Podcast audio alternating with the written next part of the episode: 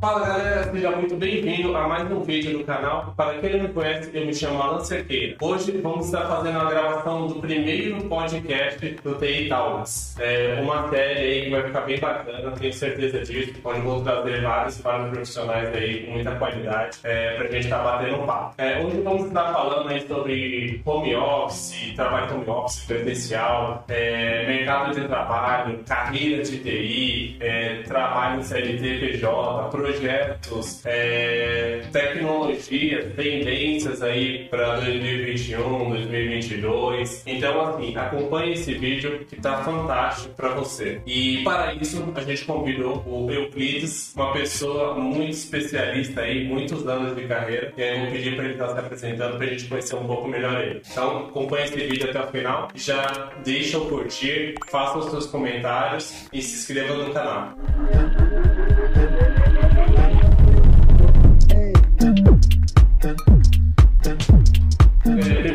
Muito obrigado aí pela sua participação. É, apresente aí pro, pro pessoal. Bom dia, Alan. Meu nome é Euclides. Trabalho com TI desde 1900 e faz tempo. 99, 1999. Tô ficando velho. Ficando bem velho, diga de passagem. É nada. Ah, ou com muitas experiências, depende de quem olha. Ah, muito obrigado pelo convite, fiquei bastante lisonjeado poder colaborar de alguma maneira. É minha primeira participação em algum podcast, estou bastante contente. E vamos acrescentar o máximo que puder. É isso aí. Ah, com a sua experiência, que tem muito mais do, do, do que eu ainda de, de vivência na área de TI, é, a gente já conversou bastante, a gente já trabalhou, trabalhou junto, daqui a pouco a gente conta um pouco sobre isso. Com certeza a gente vai estar ajudando e agregando valor para algumas pessoas. É, espero que sim, espero que seja útil para o máximo de pessoas possível. É isso aí. Eu, eu vou estar iniciando com alguns assuntos é, que não são tão técnicos, Hum. até para as pessoas que começarem a, a, é, assistir esse vídeo, tipo, se engajar, entender um, um pouco da, da área, como que é o trabalho dentro da área de TI, alguns assuntos não tão técnicos, aí depois a gente avança e começa a, a falar um pouco mais tecnicamente.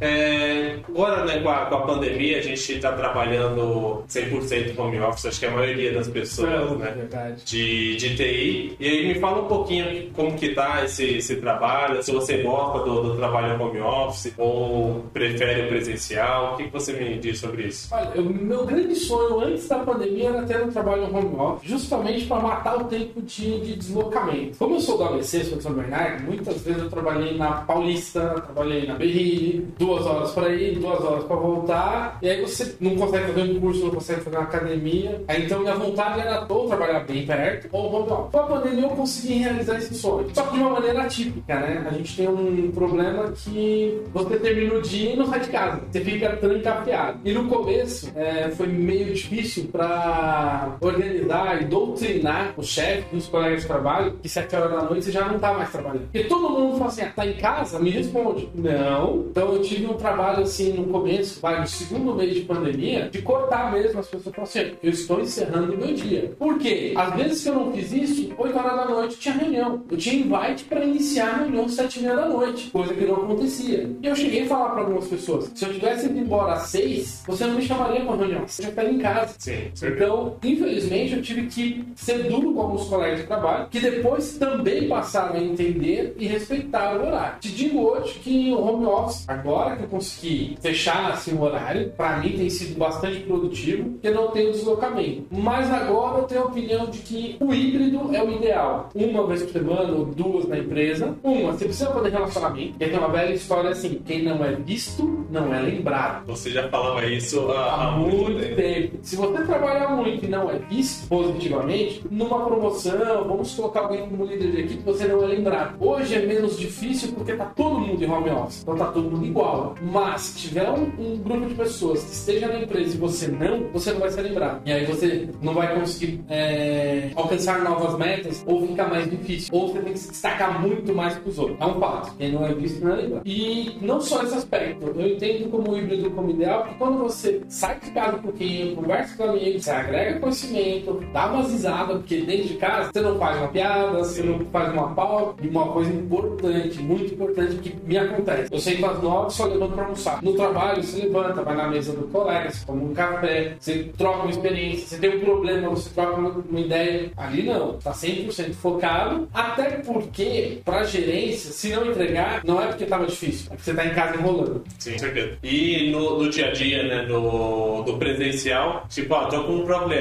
Levanta a mão, alguém já viu isso, isso, isso, isso. O pessoal faz tal coisa. Resolveu o seu problema, né? 15 minutos. É diferente do home office que você ia agora. Tipo, eu vou chamar quem? Né? É, será que a pessoa tá ocupada? Exato. Às vezes você chama um colega de equipe até te ajuda, mas aí eu digo o que já aconteceu comigo. Às vezes ele tá bitolado no raciocínio, você fala concentrado, alguém te chama com um problema, aí você fala, respondo ou não respondo? Pera aí, ele me respondeu, vamos manter uma boa equipe, então eu preciso. Aí você interrompe o raciocínio. E como é para substituir a, ausência, você tem os conversadores, as mensagens instantâneas o tempo todo. Sim. Aquilo não para de pipocar mensagem. De minuto em minuto você tem uma mensagem, alguém perguntando alguma coisa. E como foi incluído, no caso, trabalho na Allianz, né? E foi incluído no, no Conversator interno lá, as pessoas de negócio. Qual é o problema? O cara de negócio tem uma dúvida. Então, ele, quem que ele pinga? Ele não pinga mais seu chefe, ele pinga você. Então, hoje, eu sou muito mais acessível pelas pessoas de negócio do que eu era na academia. Lado bom, eu viro referência. Lado ruim, eu não consigo desenvolver o que eu preciso. Outra frase sua. Eu uso algumas frases suas. é, as pessoas procuram quem resolve. Isso é verdade, as pessoas procuram quem resolve. E aí, se você se dedica a responder, se você se dedica a ir atrás do problema e resolver, você vira referência. Ah, vai pro fulano que ele resolve. Como eu não tenho o hábito, e, e eu acho que todo mundo deveria, focar, tentar resolver o problema, porque afinal de contas, nosso trabalho é resolver problemas. Alguns deles causados por nós mesmos. Sim. o que acontece? As pessoas vão te usar como referência e vão te acionar mais vezes. Logo, o seu conversator não para. Certeza. E aí, você, em algum momento, você precisa falar com as pessoas, e aí é um equilíbrio que você demora a alcançar, e as pessoas também estão precisando da solução, falar, olha, não posso responder agora. E não ser, é, como eu vou dizer, indisponível, mas também conseguir desenvolver seu trabalho. Então, e outra, no meu caso, na equipe, eu, fiquei com, eu estou como tech lead hoje. Terminando a apresentação, né, voltando no começo, trabalho com TI desde 99, fui programador, analista, analista de requisito, analista funcional, uh, desenvolvedor, hoje eu sou desenvolvedor, o stack. Na Allianz, eu estou como tech lead, no caso. A gente já fala já sobre full stack com mais detalhe. É, exatamente. E hoje na Allianz eu estou como tech lead, que é uma posição que você requer uh, interação com pessoas. Por isso, eu acabo sendo muito acionado e eu sempre falo para o meu chefe, olha, a minha velocidade diminui, diminuiu mais quando você me colocou como tech lead, porque as pessoas precisam de resposta. E eu tento não deixar a área de negócio, ou até mesmo o meu chefe, chegar no dev, porque eu quero que ele foque. Sim. Que é o que eu gostaria que alguém fizesse por mim. assim, ninguém interrompe e ele consegue andar. A minha velocidade diminui, mas a dele aumenta. Com certeza. Então, é, então, minha visão geral do, do home office, tô gostando. O lado ruim é que você termina o dia, por causa da pandemia, você não pode sair. Isso é, isso é ruim. Uh, mas eu ainda acho que o modelo ideal é um híbrido, uma vez por semana, dependendo da disponibilidade e distância, dois dias a cada dez. Por exemplo, uma semana sim, outra dois dias. Uma semana não, aliás, e outra dois dias no escritório. Sim. E aí, já aproveitando o gancho, é, o que, que você acha que agregaria mais no o trabalho que eu faria dentro do escritório? E uma outra coisa, entendeu a pergunta? Uhum. E também já aproveitando sobre o ambiente de trabalho. Olha, Fala um pouquinho sobre isso. É, estar no, no- no escritório agrega no aspecto de que você novamente faz o social com as pessoas, você conversa, você troca experiência. Muitas das vezes você fala: Olha, comecei um curso, comecei alguma coisa. Você tem um assunto que não faz sentido você estar programando e chamar alguém no, no, no communicator para falar: Olha, estou fazendo curso. No dia a dia você fala: Cara, comecei um curso legal, bacana, divide uma experiência. Aí o seu colega fala: Puta, eu também vou fazer. No conversator você se restringe mais a falar de trabalho. Sim. Essa essa semana, desculpa te cortar, essa semana é, teve um- uma pessoa que falou algo bem, bem interessante, né? Na, na- em uma das reuniões. A gente estava batendo papo, uma reunião é, mensal para falar de assuntos aleatórios, né? E ele falou assim: ah, normalmente a gente faz uma reunião, a gente marca a reunião ou de 30 minutos ou de uma hora para falar sobre um assunto específico. E o pessoal aprendeu, né? A ser bem objetivo. Então vamos falar início, meio e fim. Acabou a reunião, acabou e cada um vai fazer o seu trabalho, né? Uhum. Só que acabou um pouco aquele lado humano, né? Como você tá, é, como você tá se sentindo. É, e isso tem no, no, presencial, até você consegue sentir, é, putz, onde você chegou tá um pouco abatido, tá acontecendo alguma coisa, e aí, tá tudo bem? Como foi o seu dia? Como foi o seu final de semana? Isso hoje em dia, né? No, Apoio da mulher. Né? A risada, né? Que a gente... Exatamente. Falta. São coisas que eu sinto falta uh, de chegar e ver alguém e falar, e aí, como foi o final de semana? Como você tá? Putz, tô bem, tô mal, uh, arrumei três namoradas, oh, legal, né? interessante, né? Uh, fiz um curso, oh, vamos marcar um churrasco. Então, essas coisas fazem muita falta. Lembrando, o ser humano é um ser sociável, a gente foi feito a viver com outros, não é, enclausurado dentro de casa. Sim. E digo mais, no meu caso, eu não tenho problemas no home office, porque eu tenho uma escrivaninha, uma cadeira boa, um escritório montadinho, uma estrutura pronta. Eu penso nos meus colegas que trabalham, que têm filho pequeno, 5, 6, 7 anos, que trabalham na mesa da cozinha, que não está preparado e ainda tem que dividir espaço com uma criança e não dá para você falar para a criança, não venha aqui na reunião. Às vezes a criança quer colo no meio da reunião. Você vai fazer o quê? É. Não dá. Então, para essas pessoas, principalmente, tem colegas que estão sentindo muita falta de escritório, porque é um momento que você se dedica somente ao seu trabalho. E em casa, às vezes, para quem tem filho é, ou esposa, precisa compartilhar e é mais complicado. É isso aí, então concordo plenamente. É, mudando um pouco de assunto, é, falando um pouco sobre carreira né, de TI, é, tem algo que o pessoal fala bastante, né? Júnior, pleno e sênior. É, qual, na sua opinião, né? Qual que é a diferença entre ser um júnior, ser um pleno ou, ser um sênior? Olha, é, comecei programação em 1999 e na época a gente não tinha muito essa divisão. O que determinava gênero júnior, pleno e sênior era salário. Entendi. Né? Eu não sabia né, que não existia isso. Uh, você era desenvolvedor. Até porque você não tinha hoje a, mesma gama de tecnologia que você tem hoje, tá? Dar um exemplo bem assim. Com uma linguagem, no caso Delphi, eu fazia o sistema inteiro. Conectava no banco e fazia tudo. Hoje, para fazer um login, você precisa pelo menos cinco tecnologias. JavaScript, CSS, HTML, ah, uma linguagem de back-end e uma linguagem de banco. Sim. Aí você fala, pô, mudou muito. Mudou muito. Pô, é, desses 20 anos que eu estou na área, eu vejo que aumentou-se muito a gama de tecnologia, o mercado se fragmentou muito mais. Exige-se que o programador saiba muito mais coisas, né? Muito mais tecnologias do que na época que eu comecei. Era mais fácil, éramos mais limitados, não tinha web. Eu comecei em 99, a web ainda estava engateando. O Google lançou o Gmail em 2005, para você ter uma ideia. Então eu existia antes do Gmail. um dos primeiros a ter Gmail? Fui, o meu Gmail é o Euclides Bezerra. Sem número, sem nada. Euclides Bezerra. Hoje, imagina se colocar seu nome hoje. Não dá, não dá. Né? Tem que colocar um monte de número lá. Não, pra você ter uma ideia, eu tive Gmail quando era por convite. É. O, o, o, Google tinha por hábito, quando ele queria lançar uma ferramenta, ele distribuía convites, a pessoa te dava um convite, quando você se cadastrava, você ganhava mais cinco convites, por exemplo. Ah, ou aquele, aquela rede social do Google que não foi pra, pra frente, é o Google Plus, né? Google Plus, e antes dela tinha uma outra. Não, Orkut. Orkut. Orkut eu não lembro se era por convite. No começo do Orkut era por convite. Eu lembro do Google Plus já, que realmente era por convite, mas não foi pra frente. O Google não é muito bom com rede social. Ah, ele só não... É que assim, o Orkut você tinha que ir atrás da informação. Você tinha que entrar numa comunidade para ver alguma coisa. A grande sacada do Facebook é você escolhe o que te interessa e ele te dá pronto. Você não vai atrás, ele, ele te alimenta. Então isso gera toda a diferença. Essa foi a grande diferença entre o Facebook e o Orkut. E o Google Plus, ele não tinha um grande apelo, principalmente para anunciante. Então por isso que ele morreu. Sim. Mas, Mas é falando do, do Junior Planner, certo? Então quando eu comecei, é, você é programador. Então você tinha que sentar e resolver. Qual era a maior dificuldade lá nos anos 99, 2000, 2001? Foi a época que eu mais trabalhei com dela. Você não tinha internet ou muito pouco para você pesquisar. Você não tinha difusão de fóruns que você tem hoje que você vai lá e procura. Não tinha o Google Tradutor. Você tinha que se virar no inglês no que dava.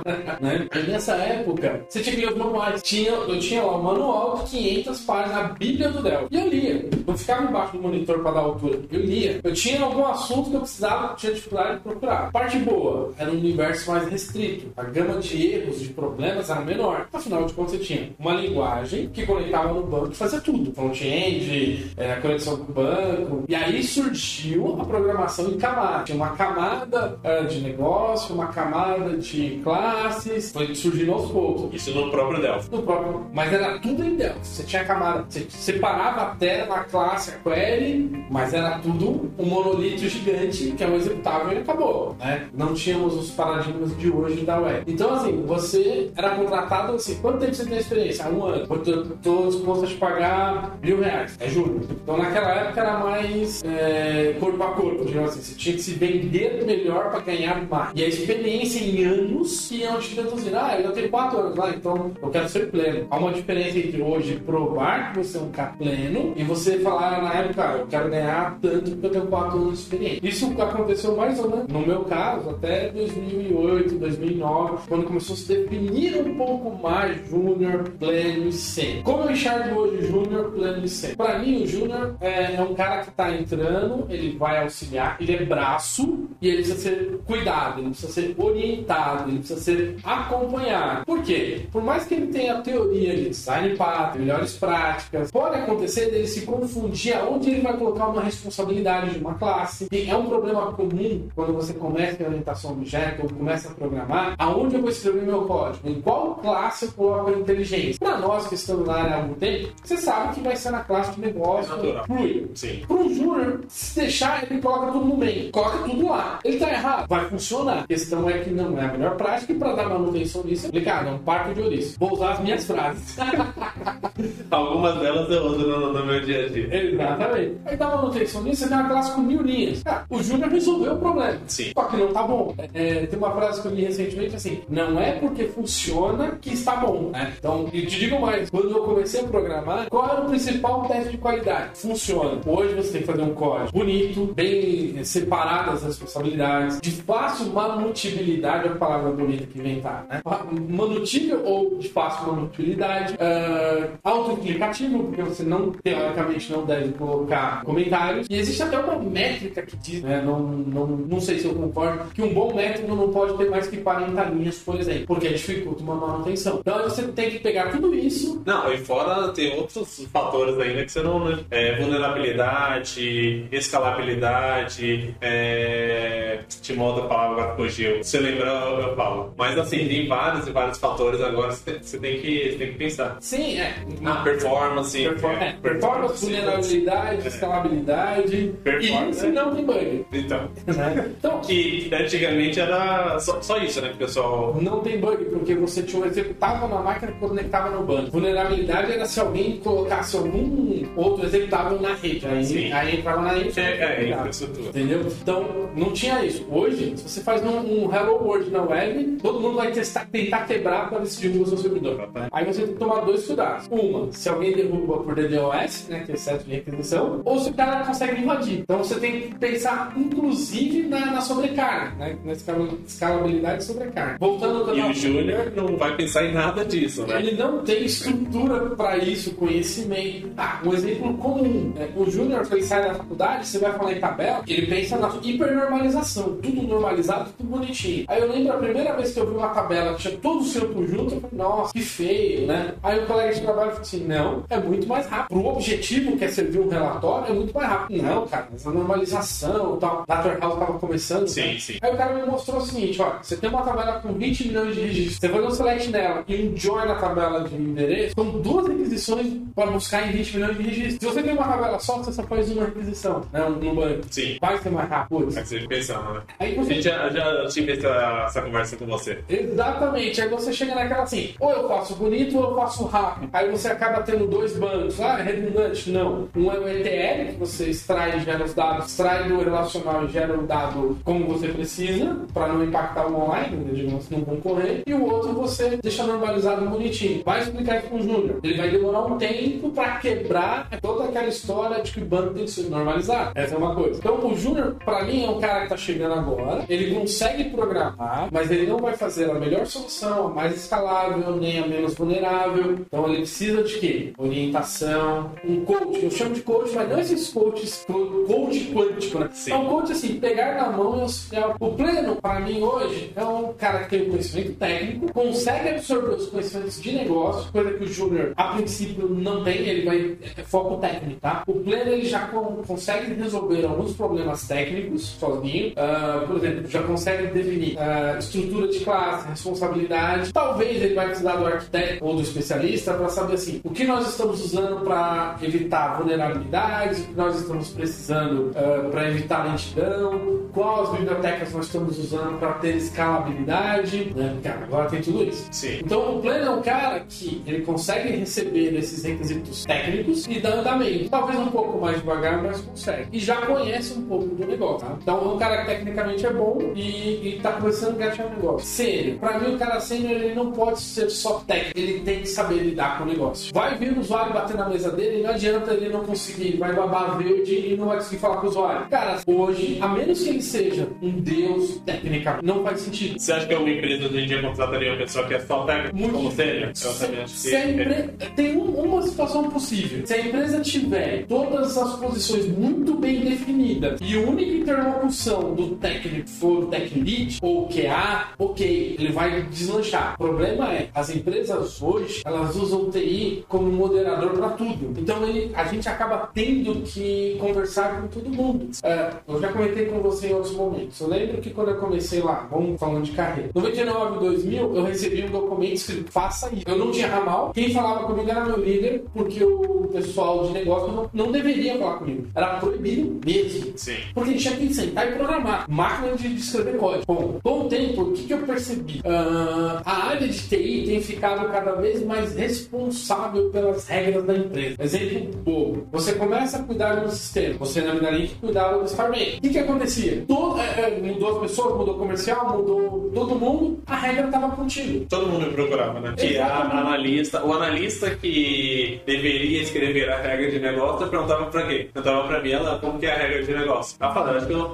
papéis estão se invertendo, né? É um pouco disso que eu tô falando. Tecnologia, o desenvolvedor é detentor da, das regras, né?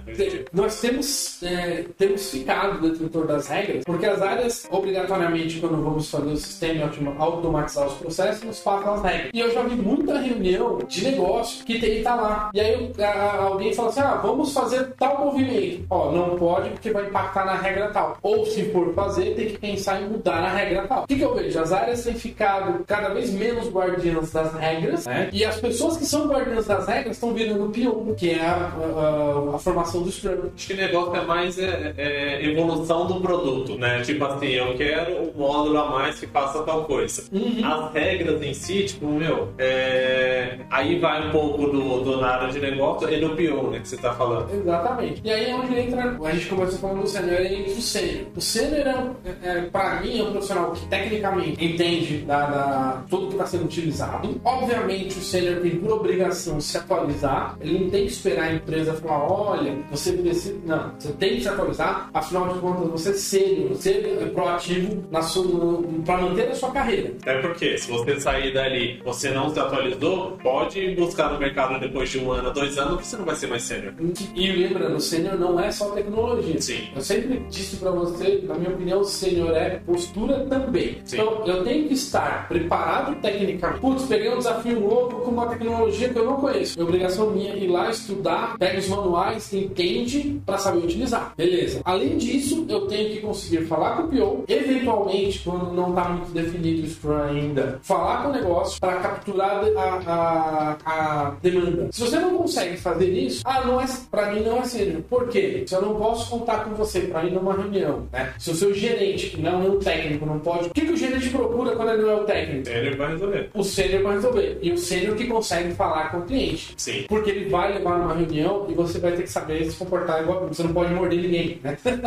né? Então, para mim, o sênior, além do conhecimento técnico, capacidade de entender o ambiente, se adequar, também tem a questão de eu consigo lidar com o cliente, consigo capturar as demandas, eu consigo dizer não para o cliente quando não dá. Isso né? é importantíssimo. Exato, porque lembremos sempre daquele tripé: prazo, custo e qualidade. Uh, normalmente, quando eu faço reunião com um negócio ou com um cliente, vem uma pergunta: dá para fazer isso? Sim. Tudo, tudo, é possível, né? Tudo é possível. Quanto você está disposto a gastar? Quanto você está disposto a esperar? E qual o nível de qualidade esperado? Quero gastar pouco no prazo curto e com qualidade alta. Esquece. Algo, alguma coisa você tem que abrir mão. Né? Então não existe mais. Então, vai ter que gastar. E às vezes eu também já falei para cliente meu o seguinte: ah, eu tenho essa demanda, é grande, eu quero muita qualidade, mas eu quero um prazo curtíssimo. A resposta é simples: nove mulheres não fazem um filho em um mês. Não adianta eu colocar que eu, que eu quero dizer, que você quer dizer, né? Todo mundo fala essa, essa frase. Esses dias que a Paloma, né, minha, minha namorada, pegou e falou: Não, nunca ouvi essa frase. Eu falei: Caramba, tipo, como assim?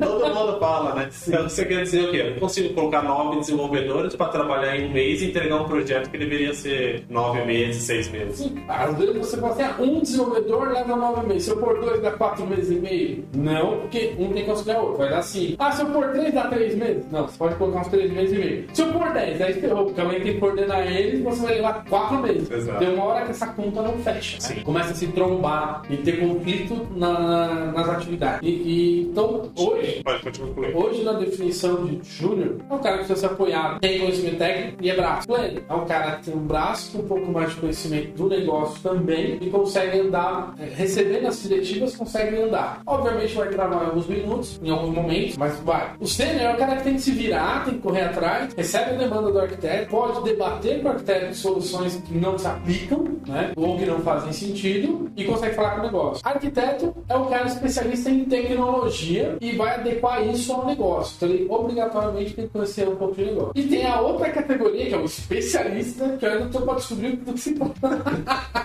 É que assim, a gente falar de desse tipo de nomenclatura é, é um pouco. É uma base, né? A base do mercado é isso, hoje, né? Junior, pleno e sênior. Mas, por exemplo, na Vanart, em algumas consultorias, você tem o, o júnior, pleno, sênior, aí depois tem o consultor, depois do consultor sênior, aí, tipo, tudo que a gente conversou cai por água. Porque o sênior, ele não tem nenhuma capacidade da- do que a gente já acabou de conversar. Aí vai um pouco mais pro consultor, pro consultor sênior, que aí é o especialista, né? Aí, falando um pouco sobre isso, né, evoluir nesse assunto, a gente tem aquela carreira Y, né? Eu acho que seria interessante. Você já ouviu falar, né? Já, já. Aí eu acho que seria interessante a gente comentar, até porque você tem 22 anos de, de Já mercado, era, né? É, você já foi gerente, já, Já. você já trabalhou como é, desenvolvedor, tech lead agora. É, fala um pouquinho do que você entende de carreira Y e a sua, a sua visão hoje por estar na área técnica e não na área de gestão. Olha, é, vou começar do começo para ficar fácil. Beleza. em 1994, eu decidi que eu queria fazer programação de computador, porque eu não vou ter dificuldade de falar com pessoas, né? Mas porque eu prefiro máquina, eu prefiro ciências exatas. Me enganar, porque tem, não tem nada de exato, tá mais pelo esotérico. O programa funciona hoje, não funciona amanhã.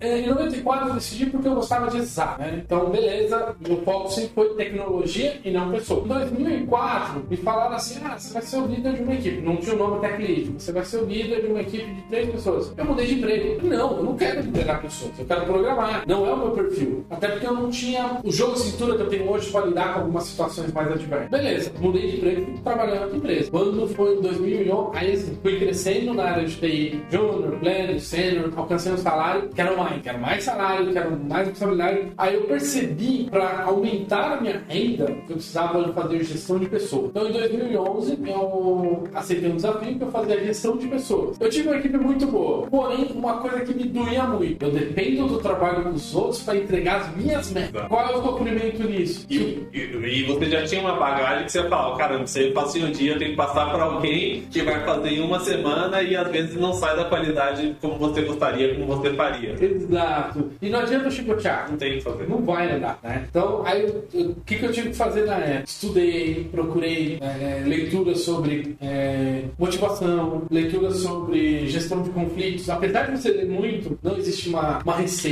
porque o conflito ele é inevitável. E o que, eu- o que eu acho que muda muito na vida, quando eu aprendi, ah, o conflito, há momentos que você tem que aceitar o conflito para resolver um problema. Antes disso, eu sempre evitava o conflito e eu sempre acabava ficando com a maior carga. Porque numa discussão eu não queria discutir, eu aceitava o que a pessoa colocava. Quando eu percebi que eu precisava, em alguns momentos, aceitar o conflito para determinar limites e responsabilidades, minha vida melhorou. Só que eu tive que aprender a lidar com isso. E não só o conflito meu com outras pessoas, como chefia ou cliente. Que às vezes precisa ter um conflito com o cliente também para poder deixar em ordem. Ah, mas administrar o conflito entre as pessoas da equipe. Que às vezes acontece. São pessoas. Isso, isso deu bastante trabalho de aprender. Fiz a parte de gestão, fiquei dois anos e meio nessa. E aí eu saí da empresa. Mas você gostou da experiência? Olha, a experiência foi boa para saber que não é a minha prática. Eu consegui fazer boas entregas, eu consegui atender o cliente. ah, em alguns momentos você tinha que falar, meu filho, pelo amor de Deus, faz o que eu tô pedindo.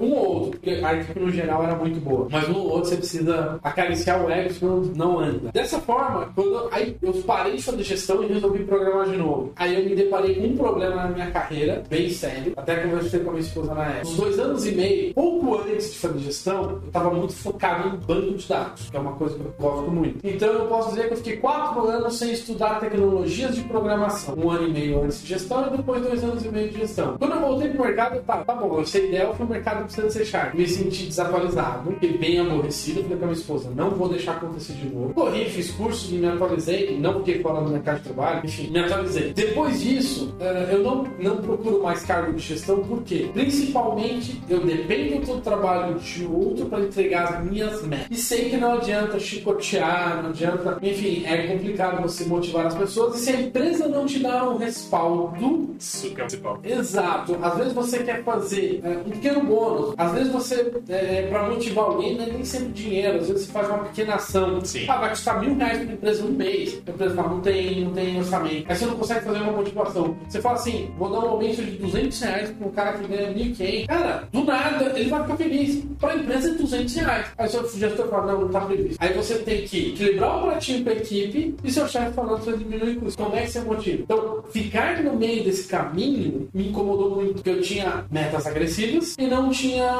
autonomia suficiente para poder tomar as ações necessárias para chegar na meta. Aí o meu chefe falava, tem que fazer mais com menos. A vontade de responder é o seguinte, tá bom, anda com carro de três rodas. É isso. Então, a minha experiência como gestão com a equipe foi relativamente boa, gostei, mas a interlocução com a gestão, com a minha gestão, não era boa por conta disso. Então eu decidi que não queria mais fazer gestão. Hoje eu até aceito a carreira em Y no, do lado técnico, se eu tiver que, aspas, cuidar, cuidar, seria no máximo como um tech lead, como eu sou hoje, porque eu não tenho a responsabilidade de gerir pessoas, mas de orientar as soluções, qual o caminho técnico e auxiliar para que a pessoa não trave, não tenha problemas. Ah, você vai me dar cinco júniors, eu treino cinco, não tem problema. Também prefiro. É a parte técnica, né? Assim, não é nem questão de preferir, né? Obviamente, se eu, se eu sou um tech lead e eu tenho uma opção de pegar um sênior que vai resolver os meus problemas e um júnior que eu vou ter que cuidar, obviamente, na minha opinião, né, eu vou preferir o sênior. Só que assim, ah, vou trocar um, vou ter um sênior para três júnior, onde eu- são pessoas que estão entrando na área, super motivadas, a fim de fazer acontecer. Meu, é, eu tenho total paciência de sentar do lado, ajudar essas pessoas, é, ser, é, ser esse coach, né, que você, você comentou. Para mim faz todo sentido e eles vão entregar com certeza mais do que um, um sênior, né? Exatamente. Se juntando os três, Já estão três, sim. né?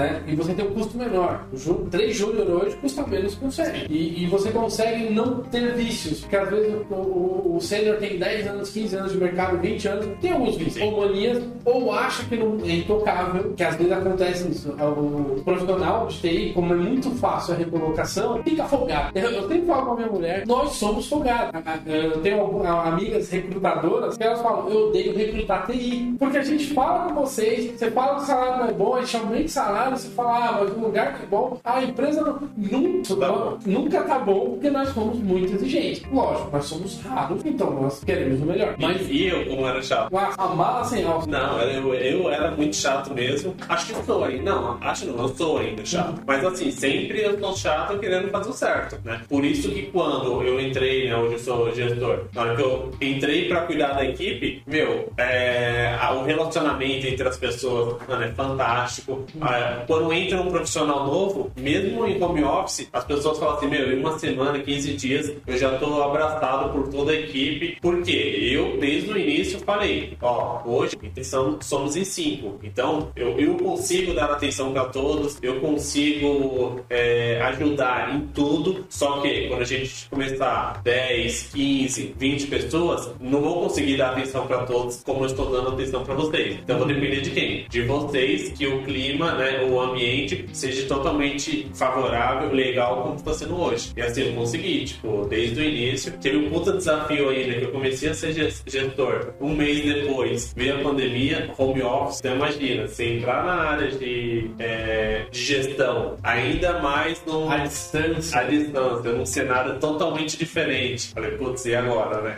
Mas foi bem bacana. É, não, tem, tem, que, tem que rebolar mesmo, tem que ter jogo de cintura. E tem alguns, alguns dados interessantes. Tem estudos que sugerem que você não consegue fazer um coach bom com mais de seis pessoas. Sim. Seis pessoas é o limite para fazer um coach bom. Pelas experiências que eu já tive, é um bom número. Mais que isso, você não consegue dar atenção e começa a degradar a sua qualidade. Sim. Né? Ah, Júnior, geralmente é um- tá querendo aprender e tá querendo a oportunidade. O que, que eu sempre procuro nas pessoas? Alguém que quer a oportunidade. Se o cara quer a oportunidade e você dá, orienta, ele dá valor, você consegue manter esse talento na empresa há muito mais tempo. Infelizmente, quando o cara começa a se virar sozinho, virar um pleno, em vez da empresa é, validar isso e falar, ah, não, legal, você realmente é pleno, e valorizar como o mercado paga, o cara vai embora. O turnover de, de júnior e pleno é muito mais alto do que o sênior. Porque o sênior entra com salário, ele sabe que não vai sair muito daquilo. O cara que é júnior, dois, três anos, está se virando, ele vai no mercado, vamos pagar 50% a mais pra ele. Ele chega na empresa e fala assim, e aí? Ah, te dou 5%. Ele vai. Ou fala, não, não dá. E, e o que acontece muito no mercado, uma, uma, uma frase que aí agora é minha, tipo, o mercado de trabalho não é justo. Não, não mesmo. Não, não tem jeito. Tipo assim, você vai falar, putz, eu trabalho mais, eu sou melhor, é, eu precisaria ganhar mais do que aquela pessoa. Esquece, não, não tem jeito, né? Aí uma coisa que o Franco, amigo nosso, fala, tipo assim, meu, vai pro mercado e pronto. O mercado vai te pagar, então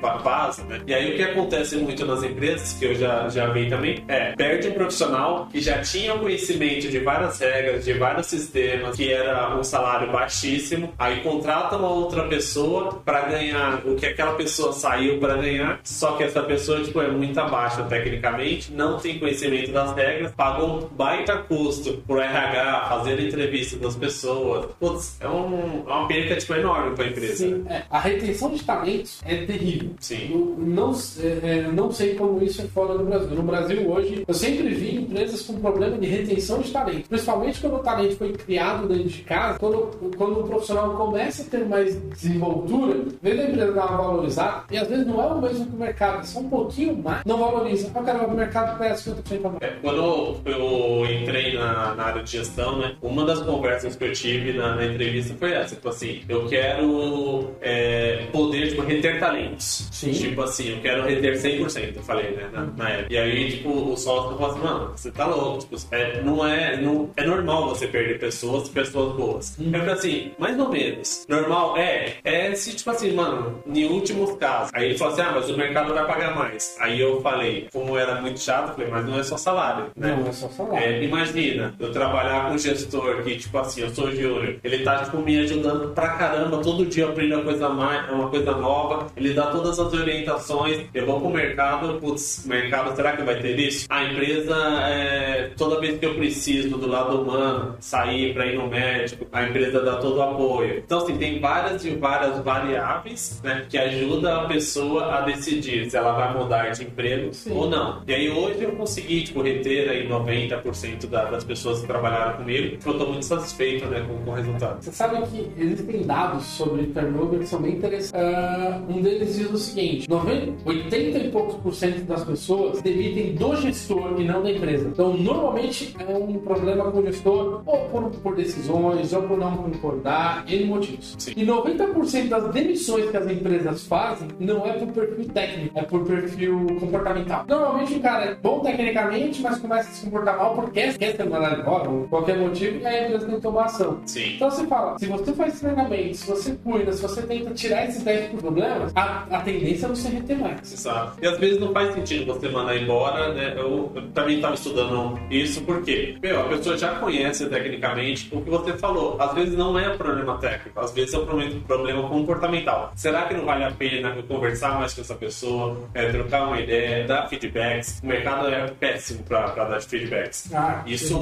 eu mudei, eu mudei não, né? Na hora que eu entrei na gestão também, mano, vários feedbacks, né? E eu e o sócio na, na época, a gente sentava com todo mundo, dava feedback, que é importantíssimo, né? Você mostrar pra pessoa aonde ela pode melhorar. Não é feedback negativo, né? Construtivo. É porque se você só dá feedback de cacetada, acaba, meu, nada do que eu faço tá bom. É. Não, e falar, isso aqui você acertou muito bem e esse podia fazer melhor. Bom, como? Vamos fazer juntos. Exato. Às vezes o que eu sempre senti falta em gestão e que eu tentei fazer quando eu fiz gestão é nós somos um time. né? Se der errado, eu tô na frente Sim. e o cliente vai ficar comigo, não vou repassar. Dentro da nossa cozinha a gente resolve. Então, proteger a equipe é um, um- Importante. muito importante. E eu vejo gestor que não está preparado. E aí, um outro motivo que eu parei de fazer gestão. A quantidade de cargos de gestão vem diminuindo na área de TI e a tendência é diminuir mais. O Scrum prega isso. Você não tem mais um gerente de projeto. Você tem lá, numa squad, né? Vamos falar em squad. Três devs, um QA, um Scrum Master e um PO. O PO é o dono do, do projeto, dono do produto, ele que fala o que tem que ser feito, né? Basicamente as histórias. O Scrum Master é o cara de relacionamento externo, né? Você tem impeditivo, você passa pra ele, ele que, vai, ele que vai resolver. E o QA vai fazer teste. Teoricamente, o dev não falaria, teoricamente, o dev não falaria com o negócio, mas como a gente sabe que é horizontal, Na, na teoria, né? Dev não precisaria falar com o negócio, Dev não precisaria falar com o ger- gerente. exato. E até que A é algo que tem algumas empresas, a gente já fala também sobre isso. QA ainda precisa saber regra de negócio. Então, teoricamente, ele pega com o PO. Mas a gente sabe que no, no Brasil você é muito generalista. Inclusive, é um ponto que eu queria tocar contigo, né? O que, que eu tenho feito? Eu tenho conversado com amigos que trabalham fora do Brasil. A gente estava falando do Junior, Plano e Sênior. O. Sênior tem que abraçar é, a empresa com é, o máximo possível, tanto de negócio quanto de tecnologia. Eu tenho conversado com uns amigos que, que trabalham fora, até para olhar o mercado de trabalho pensando se no futuro eu gostaria de migrar. O que, que eu notei? O meu perfil não é bom, porque eu sou, eu sou um generalista. Sim. Hoje eu sou um desenvolvedor full stack, onde eu consigo fazer ah, uma modelagem de banco, tanto relacional quanto não relacional, quanto um data warehouse, né? Consigo fazer uma API, as conexões, regras de negócio do back-end e consigo fazer tela. Não sou web designer, não sou especialista, mas eu consigo fazer sistemas, tela. Ah, vamos trabalhar com Angular, com React, vamos embora. Vou ainda, eu tô aprendendo. Eu sou um generalista. O que, eu notei com os meus amigos? Eu tenho conversado com amigos de Portugal e do Canadá especificamente. Lá Só especialista. é, lá o pessoal procura especialista. E aí o júnior é o cara que tá começando uma linguagem, ou no front, ou no back. Pleno é um cara que tá prestes a tirar uma certificação. E sênior é o cara com certificações técnicas, com um currículo técnico. E ele vai trabalhar 8 horas por dia fazendo, apertando somente um parafuso. O generalista é mania de brasileiro. Saber tudo, né? É. Faz sentido. Eu fui stack, né? É, é, outro dia eu vi uma vaga que até dei risada. Precisamos de um programador que tenha conhecimento em Docker, é, rede, VMware, C Sharp, Banco SQL, Angular. Aí, cara, aí uma pessoa comentou embaixo: Você não quer um, um profissional, você quer o departamento de TI inteiro. Pronto, você está montando uma empresa de TI de um, de um homem só. Sim, certeza. E, e no Brasil é muito disso. E tem outra coisa. Como o brasileiro é muito bom em se virar, vem, como o brasileiro é um povo que, digamos assim, sofrido, é criativo e tem que se virar. Então a gente acaba se virando nos 30. Então hoje você chega numa empresa e o cara fala assim: olha, no app eu tenho React Native, no front-end eu tenho ASP.X, no back-end eu tenho C Sharp e algumas coisas em Java, e eu, preciso, eu só tenho um budget para pagar o cara. Você vai ter que dar um jeito. Ah, eu não sei Java. E parar, aquele- você vai ter que resolver. Sim. Entendeu? Então no Brasil tem muito disso. Fora, eu vejo que são um pouco mais organizados sabe se tem mais valor ou não. Então, o que eu tenho notado com as pessoas que eu converso é que para sair do Brasil como programador, por exemplo, eu preciso ter certificações da Microsoft, eh, da Amazon, da AWS, por exemplo. Então, vamos falar sobre certificações, já aproveitando o, o gancho. É, você acha que vale a pena tirar certificações? Você acha? Sua opinião? Depende muito do objetivo, tá? Se você pretende ficar no Brasil, uma certificação é diferencial, mas não, te,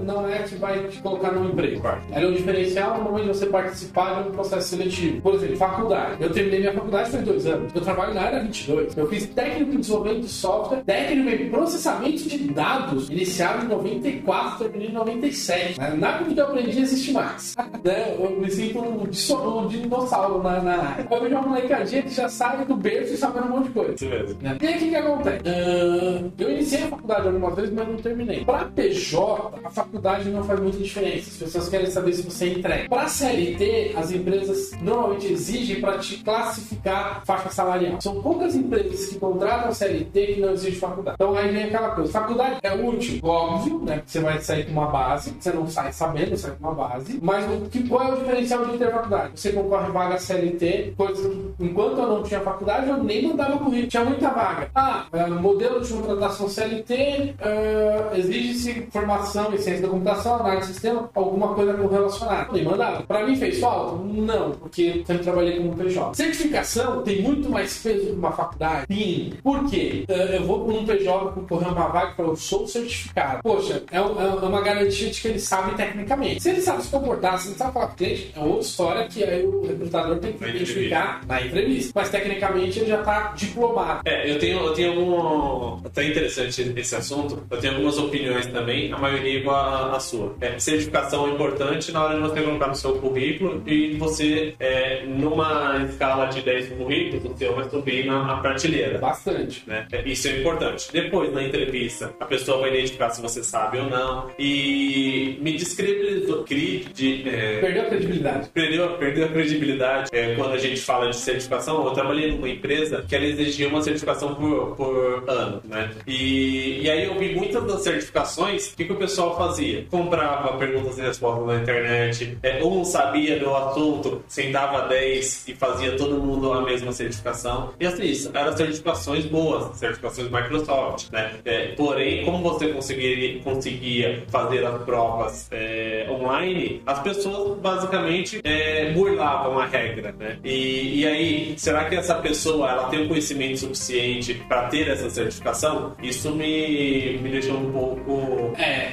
chateado em relação à certificação. Por isso que hoje eu não, não procuro pessoas profissionais que tenham certificações, né? E sim aqueles que demonstram que de fato conhecem. Só que tem um aspecto na certificação que a gente precisa considerar. Empresas que participam de licitação Isso é importante. precisam de profissionais no seu quadro certificados para poder mostrar na certificação. Não só licitação, tá? Tem a questão de desconto em licenças de software. Desconto em licença de software ou quando vai participar de uma concorrência. Eu tenho 10 pessoas doutoradas, 10 certificados. Sim, então, para isso, é, é, tem utilidade. Ah, mas eu penso muito o seguinte: se a pessoa se dispõe a tirar uma certificação e resolve colar, já não é um bom profissional. Porque se você não se dedica nem a melhorar como profissional, sei lá, vai varrer rua. né? É, Eu tenho um filho que tem 22 anos. Eu comecei a ter. Eu sempre falei pra ele: é, prefiro ir mal numa prova e estudar depois do que colar. Por quê? Você está dizendo que tem um conhecimento que você não tem. Sim. Depois, quando você precisar desse conhecimento, vai te faltar. E aí você vai ser, vai ser colocado numa situação difícil, de pressão, e não tem como correr. Aí você vai ter que falar, é, eu não sei. De- Deixa eu fazer uma outra pergunta.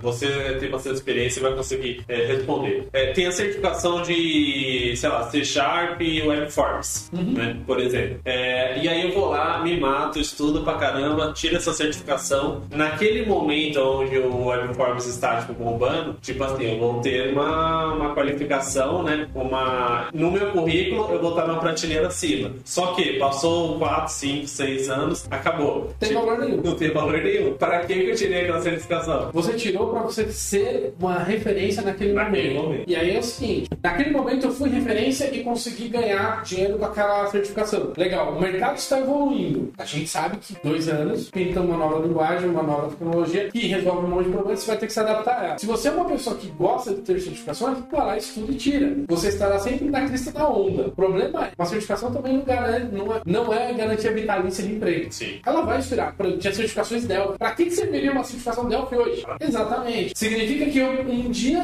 fui muito bom em estudar. Isso, foi esforçado. Exatamente. Então, é, é- é necessário, quem quer tirar as certificações, saber que ele vai ter que renovar essa certificação, não especificamente a mesma, mas de acordo com o que o mercado tem. Porque não adianta, tirei uma certificação, pronto. E aí eu falo pra você, certificação tem grande peso, principalmente se você quiser sair do Brasil. Países que preferem, é, é, economias que preferem especialistas, uma certificação te coloca no topo da Ah, lista. isso com certeza. Se eu decidisse hoje ir para Portugal, a primeira coisa que eu faria era 4, 5 certificações da Microsoft. Porque aí é algo que eu consigo comprovar em em qualquer lugar. Em Exato. qualquer lugar do mundo. É universal. Exato. Não adianta só mandar um currículo e dizer que sabe. É universal. Então, esse é um aspecto. Então, quanto à faculdade ou certificação? É, faculdade, se você quer um vaga CLT, coisas do gênero, e obviamente mesmo para empresas PJ, faz alguma diferença. Não é determinante, mas faz alguma diferença. Certificação faz muito mais diferença do que uma faculdade hoje, para PJ. E está falando bastante sobre PJ, CLT. É, o que, que você. Você já trabalhou nos dois, né? O que, que você prefere e, e quais são as diferenças principais? Olha, é, as principais. Vamos lá. Eu prefiro PJ. Eu trabalhei a vida toda PJ, somente num- em uma empresa eu fui CLT durante quatro anos e meio, alguma coisa do gênero. E hoje eu sou PJ de novo. Eu tive a oportunidade de ser internalizado, virar CLT, mas eu recusei. Meu motivo, ah, eu prefiro ter a liquidez. né? A maior diferença entre CLT e PJ é a liquidez mensal. Quem defende a CLT vai me falar: olha, mas quando você sai, você tem algumas verbas indenizatórias. Tem, é verdade. Se você é um cara organizado, você consegue juntar o mesmo dinheiro Sim. que você teria das verbas indenizatórias. Hoje você tá organizado? Tô. A minha mulher organizou pra mim. Eu deixo dinheiro pra ela. Não tenho a menor vergonha de falar isso. Você já sempre falou. Exatamente. Ah, O que acontece? É, um exemplo bobo, tá? A empresa pega 8,5% do seu salário e coloca no FTS rendendo 3%, metade da inflação por ano. E você não tem direito a pegar esse dinheiro. Ele é seu, mas você não pode pegar. Hoje eu guardo 8% e ponho onde eu quiser. Rendendo 1% ao mês, meio, uh, raso, é meu. Faço o que eu quiser. Então, eu particularmente prefiro o PJ. E também tem um outro aspecto. Eu acho que a CLT atrapalha. Digo por quê? Nessa pandemia, imagina um cara que tem uma empresa e precisou demitir um funcionário. E a pandemia tivesse durado 5 meses. Ele demitiu no primeiro mês. Quando vai passar os 5 meses que ele fala, vou readmitir o funcionário Joãozinho, ele não pode. Sim. A CLT diz que você não pode recontratar um funcionário demitido antes de seis meses. Por quê? Teoricamente, você está tentando burlar as regras do governo que foi. Você liberou todas as verbas indenizatórias, você fez desemprego, você estava dando golpe. Isso é um problema. Eu vejo a CLT como um problema. Quer ver outra coisa? Ah, na CLT você não pode trabalhar todos os domingos do mês. Você obrigatoriamente tem que ter uma folga de domingo. Mas e se o cara quer trabalhar todo domingo por mês, que ele vai ganhar? Por que eu não posso deixar? Não, porque precisa mesmo, né? É, não pode trabalhar mais de duas horas é, extras por dia. Eu trabalhei em banco, né? Em instituição financeira. Meu, aí você tem que bater o ponto certinho. Mano, tem tantas regras, tantas regras na CLT. E banco, tipo, meu, tem medo, né? Então, tipo, ah, tem que, tem que fazer certinho. Então, ó, você pode fazer hora extra? Pode. Duas horas dá mais por dia. Mais do que isso? Não, não pode. Vai pra sua casa. Você sabe que eu tenho uma frase feia de se falar, que muita gente vê no vídeo que vai achar feio. O trabalho do RH, uma das, funções, uma das funções do RH é proteger a empresa do empregado. Sim. Porque se o cara tiver de má fé, não é- às vezes tem o jurídico, né? Não é Não. necessariamente o RH. Não, é que o RH, quando eu digo proteger, é impedir que você faça três horas de CLT ou de, de extra. O RH, quando ele vê seu ponto lá, ontem ele saiu meia-noite, hoje ele entrou às nove, ele vai te dar uma bronca, por quê? Você tem que ter no mínimo 11 horas Sim. entre a saída e a entrada. Sim. Então o RH tem a função de, quando eu digo proteger a empresa, antes do processo, evitar que o processo aconteça. Eu acho que não é nem, é nem feio, eu acho que é a realidade. É, é- Por por isso eu não gosto da CLT. Ah, outra frase sua, tipo, é, se tem uma regra foi porque alguém quis burlar, quis fazer merda. Se tem uma regra é porque alguém fez alguma cagada antes e descobriram que tinha que colocar regra. Eu também uso bastante essa aí. Então, tipo, por quê? Aí as pessoas vão lá e falam, ah, todo dia eu trabalhava até meia-noite, 8 horas da manhã eu tinha que estar aqui. Todo dia a mesma coisa. A CLT colocou essa regra, aí vai lá, se a pessoa faz isso, ainda sai da empresa, que a empresa pagou tudo certinho, mas ele vai lá e processa a empresa. Processo e ganho. Ganha, né? Por- a, a- Pouco de sacanagem, né, da- do profissional, às vezes, né? Se a- Se a empresa pagou certinho, Não, a lei, lei trabalhista é muito paternalista no Brasil. É, tem mudado. Mas eu vou te falar, por exemplo, quando eu era PJ em 2005, tinha empresas que exigiam que você mostrasse a sua GPS todo dia. Se você emitisse cinco notas seguidas, a empresa falava, olha, você emitiu uma nota para outro. Por quê? O que, o que que gera vínculo? Subordinação, habitualidade, algum- alguns requisitos. Você está lá todo dia no mesmo lugar, no mesmo horário, é, obedecendo regras, você funcionário. Eu vi muitos colegas meus trabalhar PJ há dois anos e sair colocar pau. Colocar, colocar processo e ganhar. Poxa, mas você não era PJ, você não sabia que era isso desde o a começo? gente já conversou sobre isso, né? Má fé, má fé. Então, eu particularmente prefiro o PJ pela rentabilidade, pela liquidez, na verdade, e porque eu tenho mais liberdade nesse sentido. Ah, se eu for contratar, a menos que o profissional queira muito CLT, eu prefiro contratar como PJ também. O custo para a empresa é menor, a liquidez do funcionário é maior, né? Só que, eh, uma vez eu vi uma frase de um chefe meu, a CLT é o ópio do povo. É um jeito de você eh, anestesiar o povo. É, é feio, mas é verdadeiro. E outra, aí você fala assim, país desenvolvido tem CLT? Não, por contrário. E você não vê nenhum americano pulando muro para entrar no Brasil. E o pessoal acha que tem uma estabilidade. Ah, não, eu tô com CLT, eu, vou, eu tô é, estável dentro da empresa. Mas não, nada a ver, porque, tipo, chega a pandemia e manda todo mundo embora e acabou. Estabilidade e sensação de estabilidade são as piores coisas que podem acontecer com um profissional de TI. Por todos os profissionais se acomodam. Exato. Todos os profissionais têm esse problema, mas o de TI, como a nossa área inova muito, Imagina. a partir do momento que o profissional sabe que tem estabilidade, pra que, que eu vou estudar? Funcionalismo público é horrível. Por quê? Não tem meta, não tem regra, o cara sabe que vai ficar ali o resto da vida, se ele fizer, se ele não fizer, pra que, que ele vai fazer mais? Sim. Quando você está numa empresa e você é avaliado positivamente ou negativamente, você sabe que tem risco, você se prepara melhor, você se vira melhor, você vai atrás de outra. O que as pessoas precisam entender, você não está estudando para a empresa, você está estudando para a sua carreira. Então, assim, para que, eu vou burlar uma certificação se eu estou estudando para a minha carreira? Porque quando eu for para o mercado, isso vai ter valor. Estou tirando. Ou não, né? Se burlou, não vai ter valor nenhum. Se burlou, você não consegue nem provar. Sim. Ah, você falou que pessoas tiravam certificações em grupo. Um do-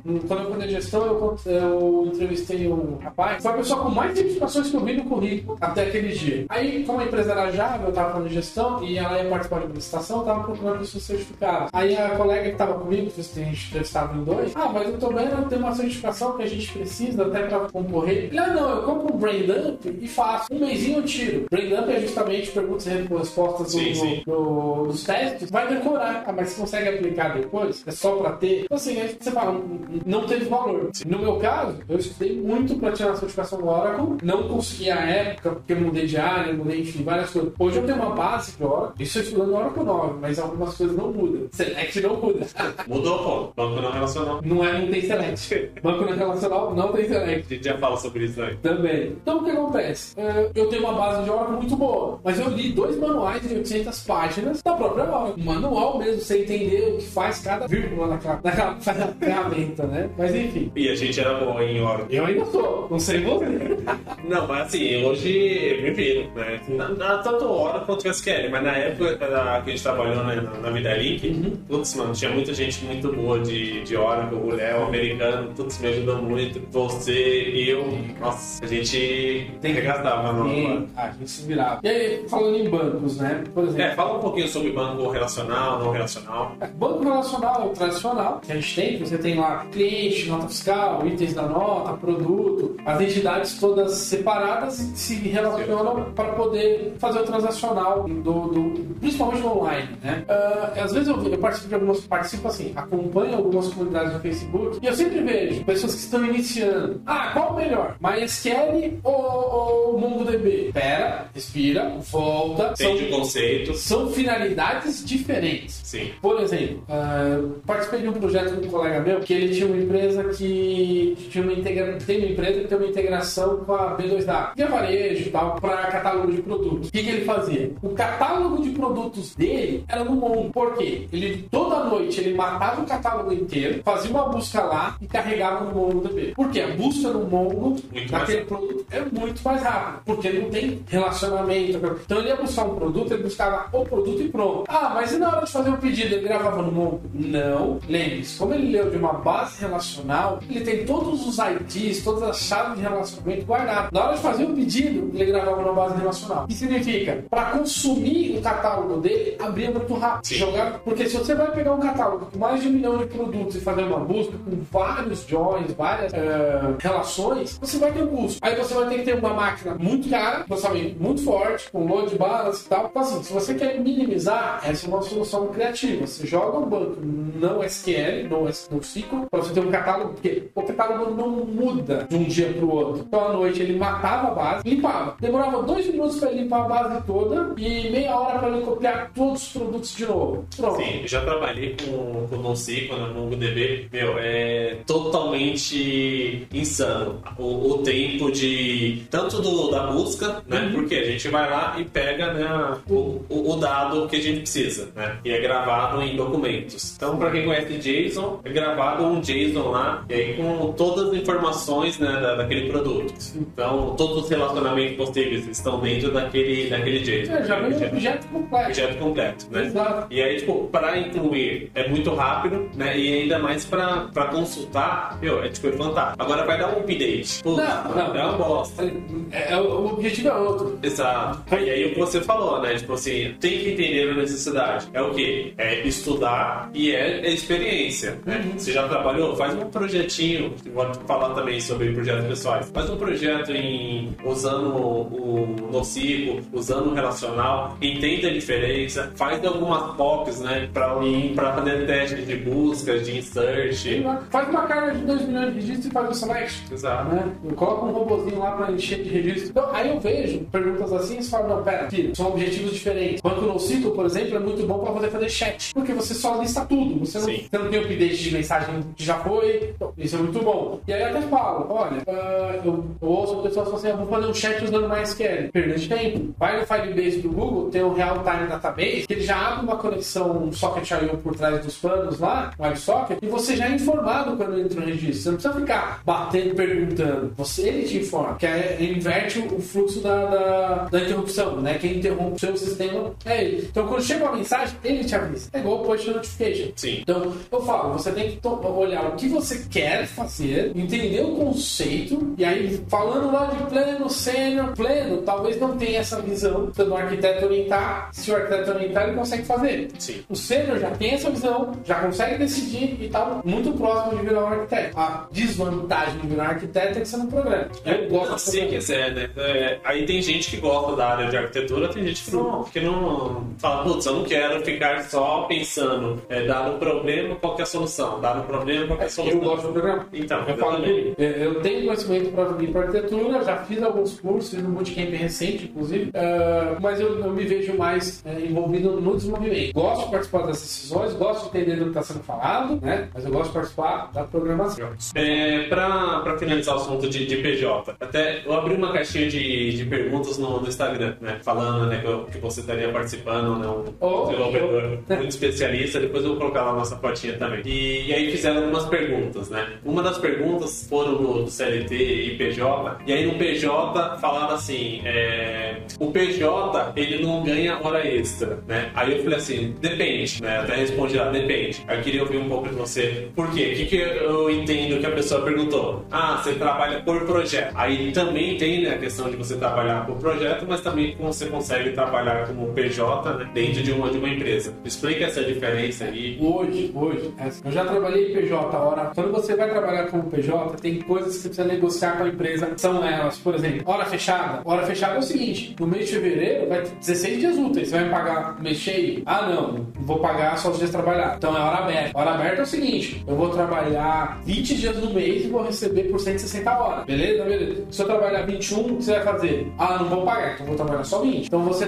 você consegue negociar, mas eu sempre falo. Se você não conseguir negociar, você vai trabalhar os 21 e não vai receber. Exatamente. Então, para quem tem interesse em trabalhar PJ, coisas que você precisa conversar com quem vai te contratar. Você vai me contratar por hora ou mês fechado? Mês fechado é o seguinte: se o mês tiver 23 dias, você vai me pagar X. Se o mês tiver 16 dias, você vai me pagar o mesmo X. Ok? Eu trabalhei numa empresa, na Orbital, em 2005, Orbital processadora de cartão. Eles faziam o seguinte: eles pegavam três meses, fazia a média de dias úteis, pagava durante esses três meses aquele valor. Por que, que era bom? Em janeiro, eles faziam a conta janeiro, fevereiro e março. Eu sabia que eu ganhava o mesmo salário em janeiro, fevereiro e março. Quando chegava no fim de março, eles somavam abril, maio e junho. Eu sabia quanto eu ia ganhar. Parte boa. Em vez de janeiro eu ganhar muito, em fevereiro eu passar fome, porque tinha carnaval, era a mesma coisa. Então eu tinha uma previsão. Entendi. E eu acabava, como eles somavam lá, dava 180, né, dava 540 horas. Então eu dividia por 3, dá 180, opa, 480 horas. Dividia por 3, dá 160 cada mês. Tá legal. Resolvido. Resolvido. Essa foi uma, uma das formas. Já trabalhei em empresa que era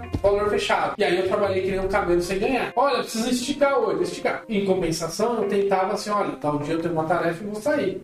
Uma, um problema pessoal para resolver, vou sair. Tentava equilibrar. Mas você acaba sempre tomando prejuízo. Porque sempre tá com o projeto pela boca, né? E o que eu considero mais justo, que é o que eu estou hoje, inclusive, é a hora corrida. Trabalhou, apontou, ganhou. Então, assim, é, se eu fizer, por exemplo, mês de março, tinha 23 dias úteis, fiz 184 horas. Eu vou receber essas 184 horas. Em compensação, abril tem 19 dias úteis. Eu tenho que estar preparado para isso. Então, eu me preparo antes, guardo um dia de março para completar abril. Se tiver projeto eu trabalhar, e digo de passagem, sempre tem projeto. Tá? Tudo depende se a empresa está com budget para pagar. Sempre tem projeto. Você faz mais horas, aponta, segue, segue em frente. Então, assim, eu não ganho adicional por hora extra. Eu ganho o valor hora. Então, é, então é tudo negociável, né? Tipo. Sim. O PJ te dá muito, muito mais flexibilidade para você negociar com seus. Uh, hoje, no geral, tá? Se colocar todo mundo como PJ, todo mundo, todas as profissões, seria ruim. Por quê? Tem profissões mais descobertas, por exemplo, profissões que qualquer um não é desmerecendo, mas profissão que não exige tanto conhecimento. Vamos pensar um lavador de carro. Qualquer um consegue lavar. Se você eliminar CLT, salário mínimo, esse cara vai talvez ganhar menos porque ele não consegue negociar. Ele vai falar assim: eu quero 2 mil porque ninguém lava o carro que nem eu. O empregado vai falar assim: olha, tem um menino de 16 anos que tá ganhando 100. A negociação seria mais dura. Tá? Como nós somos é, profissionais qualificados, você consegue negociar melhor. Tanto é, agora vem informações de mercado. Nós temos hoje no Brasil um déficit de 100 mil vagas de TI. E a previsão é que até 2024 tenha 300 mil vagas em aberto de tecnologia. Aí eu, aí eu falo pra minha esposa, falo, meu filho já tá na. Falo algumas pessoas, vai faltar, já falta, vai faltar muito. E em algum momento vai inflacionar. Lei da oferta e da procura. Ainda não está inflacionando. Em compensação, em Portugal, já está inflacionando. Começaram a aumentar os valores dos salários em Portugal. Tava acompanhando algumas notícias de alguns amigos que estão lá, tá acontecendo, entendeu? Então, assim, tem muita. Mas o cara tem que se é, certificar, ele tem que ter conhecimento técnico, ele tem que se preparar para o mercado, porque também não adianta, ah, vou ganhar 10 mil. Você vai ter que ralar bastante para ganhar 10 mil. Com certeza. 10 mil não, não é fácil, né? Não é achar, ah, vou ganhar 10 mil reais. Putz, tem que ralar bastante. É, é que, às vezes eu vejo, na, na, nas próprias comunidades que eu acompanho no Facebook, as pessoas dizendo, ah, eu fiz um curso de 6 meses, eu já consigo entrar com o plano. Cara, respira, volta um pouco, entende conceito. Eu vi um, um rapaz que postou assim, ah, eu fiz uma page crude e tal, uh, eu já consigo entrar numa vaga? Eu sou enfermeiro e faz seis meses fazendo curso. Pera, você entende o conceito de HTTP, os verbos, os é, é, é, client-side, server-side? Onde... Eu lembro a primeira vez que eu programei web. tive uma dificuldade imensa. Eu programava Delphi. Ah, tá. Deixa eu já te fazer uma pergunta e você complementa isso aí. É exatamente isso. Você trabalhava como desktop, né? você mudou para web, e aí eu lembro um pouco do você comentando esse assunto, e aí depois app, né? Você tá, você tá trabalhando com app. Também. Fala um pouco dessa, dessa mudança aí. Olha, uh, quando eu comecei em Dell, era desktop, executáveis na máquina e pronto. Né? Uh, depois eu tive, se eu quisesse me manter no mercado, eu tinha que aprender programação web, porque tudo virou web. Né? Inclusive, houve uma época, mais ou menos em 2008, que eu falava assim: não faz sentido você ter um site administrativo, site interno, porque o desenvolvimento web era muito mais lento que o executável. Então eu sempre falava, na minha opinião, ah, é legal você ter um site com cliente externo e quem vai administrar usar um executável por ser mais rápido. Hoje o desenvolvimento web é tão rápido e tão produtivo quanto o desktop. Então não faz muito sentido você ter um Windows Forms hoje. É um monolito gigante. Não faz. Por quê? Você consegue produzir na mesma velocidade. Então eu tive que aprender. Ué, como eu comentei em 2011, 12, eu me vi numa situação que eu estava desatualizado, tive que me atualizar e eu prometi que eu não ia mais ficar desatualizado. Em 2018, mais ou menos, eu comecei a estudar Angular, React, o, o famoso SPA, né? O Single Page Application. Tanto que os HTML são estáticos, né? E você obtém os dados tudo por API. Então, beleza. Depois que eu aprendi SPA, eu fui pro React Native, que é aplicativo, desenvolver aplicativos, né? Porque eu vi que além da, o mobile está crescendo muito. Não, naquele momento estava e hoje ainda continua. Sim. Né? Muito. Todo mundo quer fazer um aplicativo. Aí eu fui pro mobile de React Native, que é CSS, HTML, JavaScript. O que muda um pouquinho são o HTML, não é bem HTML, porque tem umas tags diferenciadas, né? Sim. E para quem sabe JavaScript é muito tranquilo com o React Native. Né? Você já trabalhava com React.js? Já tinha uh, mexido um pouquinho? Eu comecei pelo React Native, depois eu fui pro JS. Ah, tá. E o, mas no Angular você já tinha mexido? O Angular já, já estava indo bem. E aí mudou um pouco o conceito, naquele momento, eu, eu lembro que você começando a estudar isso, eu tinha estudado um pouco antes é o React. Exato. Né? É, o conceito principal foi tipo a componentização. Exato. Né? Nessa mudança, eu falei, putz, mano, e agora? O que, que é um componente? Uhum. É, aí o pessoal falava, não, é simples. Você pega aqui, ó, tá vendo pedacinhos? Você cria um componente, esse outro pedacinho você cria outro, esse outro você cria outro. Ah, eu falei, mano, vai virar uma bagunça da porra. Eu já lembrava das div, né? Uhum. As div, você tem que criar um monte, jogar uma do lado da outra, tipo, é mó, mó chato. Mano, querer esse monte de componente pra juntar tudo na tela vai virar uma bagunça da porra. Só que aí depois você vai entendendo o conceito. Tipo, o que, que é um componente, né? É, pô, dá, dá pra reutilizar, dá pra fazer isso, dá pra fazer aquilo. Esse mesmo componente, eu vou jogar um objeto ali com os dados, ele vai mudar algumas informações. Aí você vai entendendo né, os conceitos, Sim. aí tipo, você consegue entender, né? Que mudou, né? Também Sim. virou componentes. E apesar de ser web também. Então, assim, a gente vê, né, durante todos esses anos, tipo, muda, muda bastante, né? Posso falar um comentário bem interessante? Sim, claro. Eu tive menos dificuldade com você com a ideia de componente, porque eu desenvolvia componente em Delphi. Então, quando, até fiz um comentário uma vez que o SPA se aproxima do desktop, no sentido de que na hora que você abre o desktop, ele carrega o executável inteiro, na hora que você abre o SPA, ele carrega o bundle, né? O pacote inteiro, e o que vai mudar são os dados. Desenhar a tela via dados, né? Quando eu falava isso, parecia estranho, mas se você olhar, e quando eu construía componentes em Delphi, eu tinha propriedade, método, tudo direitinho, atributos, e aqui quando eu criei componente React ou Angular, eu tenho propriedade, atributo, exatamente. Faz sentido. Para pra é, é, muda a linguagem, mas a ideia foi a mesma. Então, quando eu vejo hoje React Native, também cria componente, vejo Angular, React, que são tudo componentizados, eu olho pro Dell e falo, é cíclico. Pra mim, é, é um desenvolvimento cíclico. E aí, além do React Native, ah, falando em aplicativos, né? O mundo hoje todo mobile. Por que, que eu não, não, não fui aprender, por exemplo, Objective-C, que é pro iOS? Né? Então, qual você prefere o, o, o nativo, né? O híbrido? Uh, a gente tem que pensar exatamente qual é o destino do Necessidade. Né? Vamos pensar assim, ó. se você estiver fazendo um aplicativo que precisa de dados em real time, é, por exemplo, tem aquele site IQ Option lá que você fica fazendo as apostas no, nas variações das ações. Sei, sei. Aquilo é real time que o tempo da informação é tão importante quanto a informação. Se você vai fazer um aplicativo desse, é muito provável que você tenha que ir para um nativo. Por quê? A integração com o SO e a velocidade dele é muito maior. Uh, o Flutter quebra um pouco isso,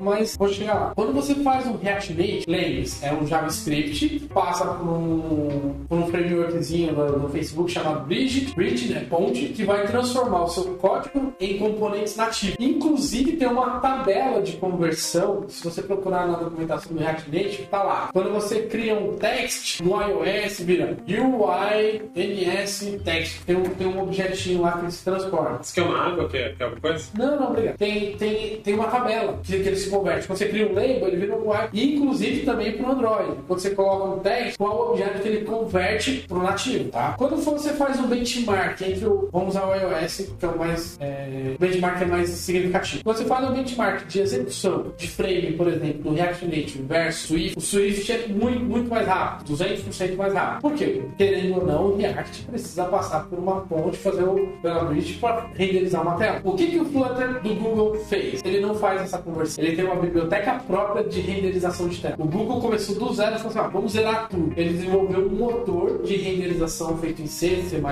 e ele renderiza a tela. Então, quando você cria um botão no Flutter, ele não vira um UI botão no, no iOS. Ele vira um botão no Flutter, porque ele tem o próprio motor de renderização. O app é maior, porque ele precisa carregar esse motorzinho. Quando você compila o app, ele é um pouco maior. Só que a velocidade do Flutter é muito próxima da velocidade do Swift. Ah, no, no Android é a mesma coisa, ele se aproxima muito do nativo. Então, hoje, eu prefiro trabalhar com híbrido em Flutter, se você quer performance, porque eu não gosto de desenvolver duas vezes a mesma coisa. É uma questão de custo desenvolver. E toda vez que você tem que mudar uma cor, você teria que mudar nos dois. Então, ah, é um baita investimento, né? Você tem que ter equipes, putz, é uma estrutura bem, bem grande, né? Você já tem que estar tá, tá com um produto bem bacana, né? Pra você estar tá fazendo isso. É, pra, e pra você manter, querendo ou não, são dois produtos. Sim. E o programador iOS é um cara raro e caro. Então você acaba tendo. Então, preferencialmente, eu vou pra Flutter, até porque a linguagem do Flutter é Dart. Uh, é uma linguagem bem simples de aprender. Parece muito C Sharp, JavaScript. Você olha pra ele e você, você começa a ficar em dúvida se é C Sharp, JavaScript ou, ou, ou, ou Java. Porque é um sintaxe bem, bem simples mesmo, de fácil aprendizado. O que eu mais tive dificuldade para aprender Flutter foi quando eu comecei a falar em gerenciamento de estado, que já é um detalhe técnico, que é o que faz o Redux no React. Sim, sim, sim. E também tem o Redux no Angular, que é a gerência de estado. Isso realmente dá um pouco de trabalho. Mas depois você aprende também é mais tranquilo. Tanto que hoje tem bibliotecas muito boas, MobX, o, o GetX, que fazem isso de forma bem simplificada. Então, o app, prefiro o híbrido. Existe uma outra tecnologia que particularmente eu não investi, conheço pouco e não vou investir mesmo, que é o PWA, o Progressive Web Application. É isso que eu te perguntar agora, né, do, do PWA. Faz muito tempo e eu, na época que eu conheci, eu, que eu conheci, até comentei com, Uhum. com você, né? Pra mim a ideia é muito fantástica. Tipo, e eu não sei o porquê que, tipo, ainda não, não, não vingou. Tem vários sites que já já estão utilizando essa, essa tecnologia, né? Mas aí me fala um pouquinho sobre isso. Ah, O que, que eu entendo? O PWE ele tem algumas vantagens sobre o app nativo, que é eu consigo atualizar sem você ter que ir na loja mandar atualizar ou receber atualização, porque afinal de contas é o meu site, né? Sim. Ah, a ideia do PWE é você acessa um site, ele tem quase tudo estático, exceto os dados, digamos assim, e ele cria uma- um, um atalho no- na sua área de trabalho que nada mais é do que um atalho com web application. Por que, que ele não, na minha visão, por que, que ele não pegou? Primeiro que a pessoa tem que, durante a navegação do seu site, ele pergunta, quer criar um ícone? O pessoal pode dizer sim ou não. Então eu vejo que você está sugerindo ou forçando quando a pessoa só queria consultar uma vez. Ah, não, você não tá forçando, você tá dando a opção. Mas eu só estou consultando aquele site uma vez, então não precisa. Então, mas vai clicar em não.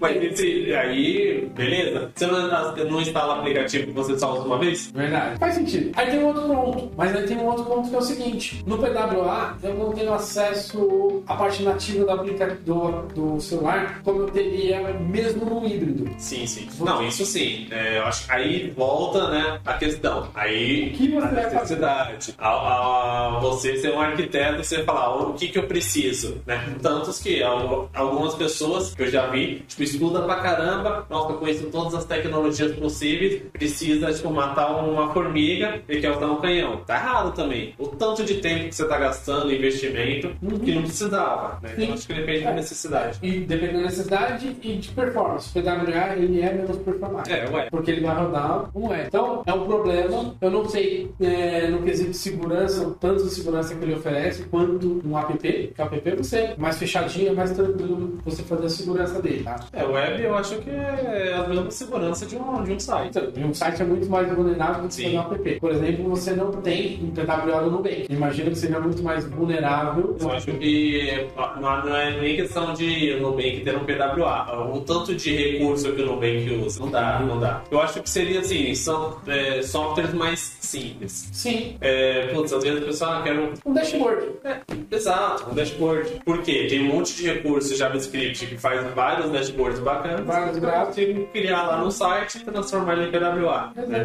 É, às vezes a pessoa tem um site e aí quer criar um, criar um aplicativo que é exatamente igual ao site. Ó, É, no PWA. Eu vou te falar até o seguinte: você tem que lembrar que o PWA não é o seu site encapsulado. Você tem que fazer um Você tem que fazer para um site para ele. E aí é difícil também você vender isso para um cliente. Olha, você não vai ter um aplicativo, você vai ter um PWA. Ah, mas eu consigo mandar push, eu consigo fazer. Aí o cliente começa a perguntar o que dá, você começa a falar, então. Não, mas mas eu vou ter um site, vou ter um outro que parece um site, não é um site, e também não é um app. Então eu acho que essa é, virou pato. Ele nada voa e anda, mas não faz nada de Então, eu acredito que o PWA não foi muito pra frente. Primeiro que não teve uma força grande dos grandes players, né? Sim. Microsoft, Google, Facebook. Como, por exemplo, ah, o Flutter tem a força do Google por trás, o React Native é sustentado pelo Facebook. Facebook. Então são grandes players. Então acho que um dos motivos é que não tinha um grande player bancando isso. E outra coisa é porque eu acho que ele não é tão performático e quando faltou gente pra fazer. É, divulgação, né? Sim. É, vamos lá. E sobre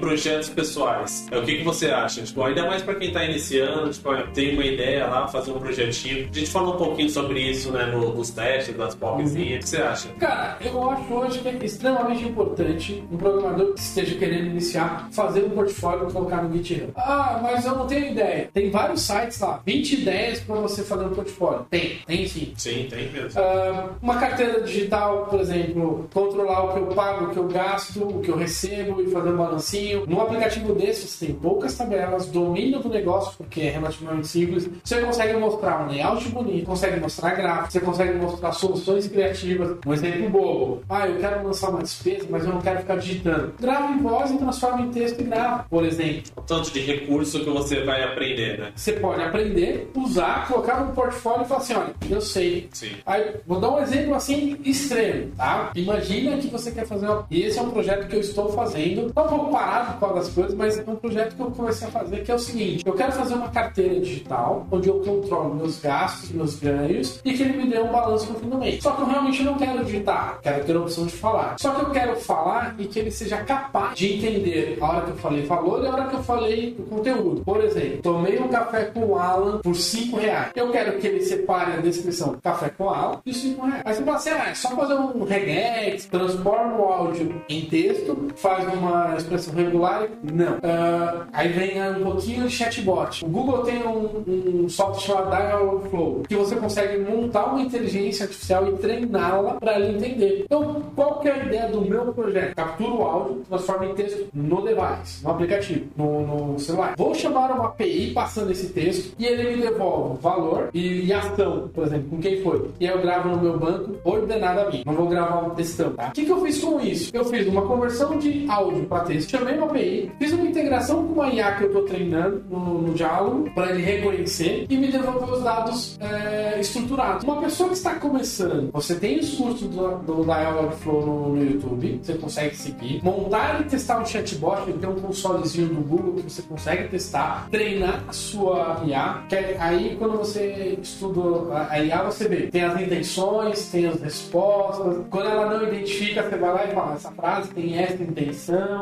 Você consegue treinar a sua IA. E conforme vai andando, você vai treinando, ela vai ficando melhor. Sim. O que acontece? Um portfólio bobinho. Você consegue ir para o mercado sem experiência e dizer, olha, eu consigo, eu fiz esse app que tem uma inteligência artificial para identificar ação, valor, relativamente simples. E se eu quiser estender mais, aí eu começo a dizer o seguinte: café, alimentação, peguei ônibus por 20 reais, é transporte, e depois eu consigo até separar meu perfil de gasto, né? Então, eu consigo fazer a projeção para os meses seguintes. Então, Então, porque essa pequena fala que você acabou de falar, se você estivesse contratando uma pessoa com um júnior, ele fez um, um projeto desse pessoal, mostrou lá no GitHub. Ele, tá na- ele já está na frente. O que, eu, o que eu faria é um projeto bem bacana, apesar de ser simples, vai, você vai ter quatro telas no app, lançar despesa, lançar receita, ver o saldo e um login, simplificando. Mas no background você tem tudo isso.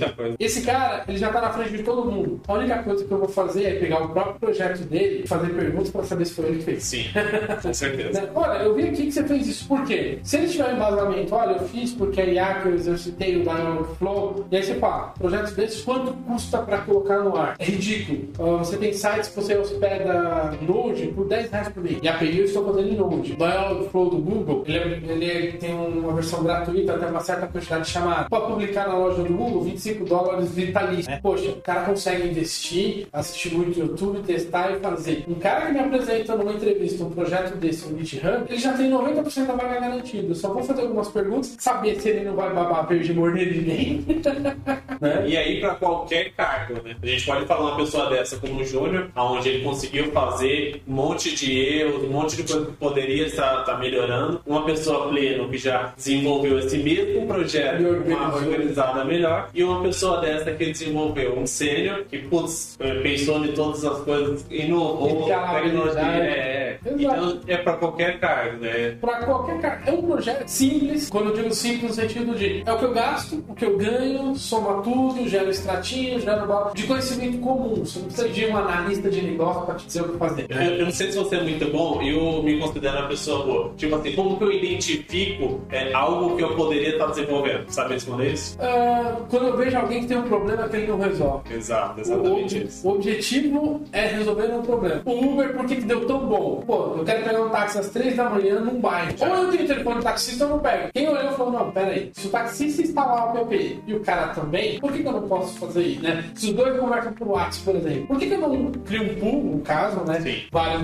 motoristas e falo pra população: ó, aqui na mão. E, e aí depois, o- não sei se o Uber foi o primeiro com, com essa ideia, né, com essa dinâmica, mas depois veio o Airbnb. Ah, eu tenho um quarto em casa que não tá fazendo nada. É, mas não conheço uma pessoa lá no outro estado. Eu não poderia vir aqui e pagar um pouquinho. É, se eu não me engano, o Uber foi o primeiro a fazer o que eles chamam de O2O, offline to online, tá? Que é, eu junto uma necessidade, pessoa que precisa de um transporte, versus alguém que quer prestar aquele serviço, ou vender aquele produto. Não é marketplace? Então, marketplace é quando você tem uma loja que vende vários lojistas. Mercado Livre é marketplace, a americana já é Sim, marketplace. sim, confundi. né? Mas O2O é offline e to online. Aí, nessa linha você tem o Uber, que juntou ah, pessoas que precisavam de transporte e pessoas que topavam fazer transporte por dinheiro. O Airbnb juntou pessoas que tinham quartos disponíveis versus pessoas que queriam quarto. No Brasil você tem um aplicativo chamado Truckpad. As transportadoras colocam o frete, os caminhoneiros vão lá, se cadastram e aceitam o frete. Antigamente o, o caminhoneiro tinha que ir até a porta da transportadora, ficar vendo as listagens, dizer que, que vai pegar o frete ou não. Agora tem o app. Você tem vários apps. É, a- sim. É, e aí o pessoal fala, tipo, a maior é, empresa de, de carro, Uber não tem nenhum carro. Ah, o IFood é a mesma coisa. E aí virou, tipo, modinha, né? Agora dificilmente você vai ter uma ideia desse tipo, né? Tipo, Você teria que achar um nicho que ainda não tem. que existe um problema que você pode oferecer uma solução. desse tipo, mas assim, é tudo, né? Eu identifiquei um problema. Muita gente é, vê um problema e acha ruim, né? O desenvolvedor, essas pessoas que têm uma mente mais aberta, vê um problema e entende como uma oportunidade. Sim, sim. É, é, tem, inclusive naquele filme O Lobo de Wall Street. Sim. Não sei se você lembra, tem uma cena que ele fala pro cara quando ele tá treinando o vendedor: gera demanda. Ah, mas como assim? Ó, preciso que você assine esse contrato. O cara tá sem caneta e eu te vendo a caneta. Ele gerou uma demanda. Sim. Hoje, gerar a demanda já não é tão simples. Você tem que identificar alguma coisa que precisa de uma demanda. Por exemplo, nessa época de pandemia, um aplicativo para fortalecer o mercado do bairro, por exemplo. Uma ideia que eu tenho, mas não consegui implementar, porque tem projetos que a gente começa e para, né? Mas, por exemplo, pegar um aplicativo, cadastrar todos os comércios do bairro e falar para o comerciante do bairro: olha, você pode colocar promoção, fazer punch, gratuito. E- só que só existe que você divulgue. Tá aqui os panfletinhos com QR Code. Todo cliente que vier aqui, você dá o QR Code e fala para ele: se você comprar pelo app, não é transacionar, fazer pedido, igual a pizzaria. Eu quero pedir, mas eu vou pagar quando o cara chegar na porta. Te dou 5%. Por quê? Eu,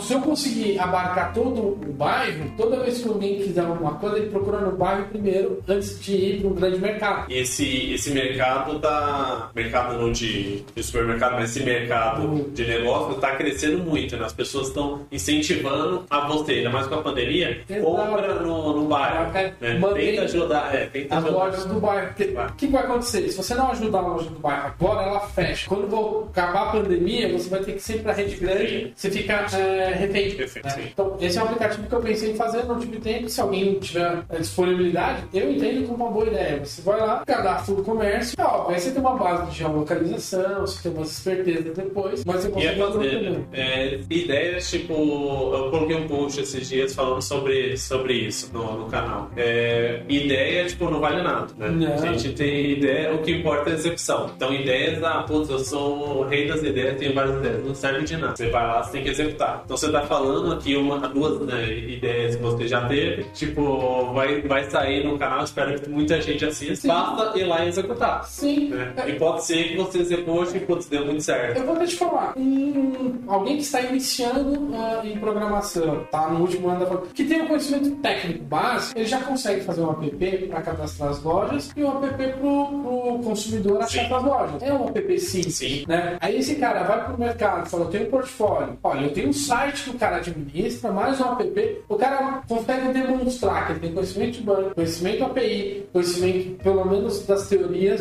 para implementar. O app pode não ter ficado bonito esteticamente, pode não ter ficado com a melhor performance, mas ele já tem abriu 90% da Sim. porta do mercado. E outra, é, é iniciar, né? Isso aqui, né? Essa iniciativa que eu, te- que eu tive, meu, eu pensei num dia, em 15 dias eu já estava lançando meu primeiro vídeo, já criei as redes sociais. É iniciar, né?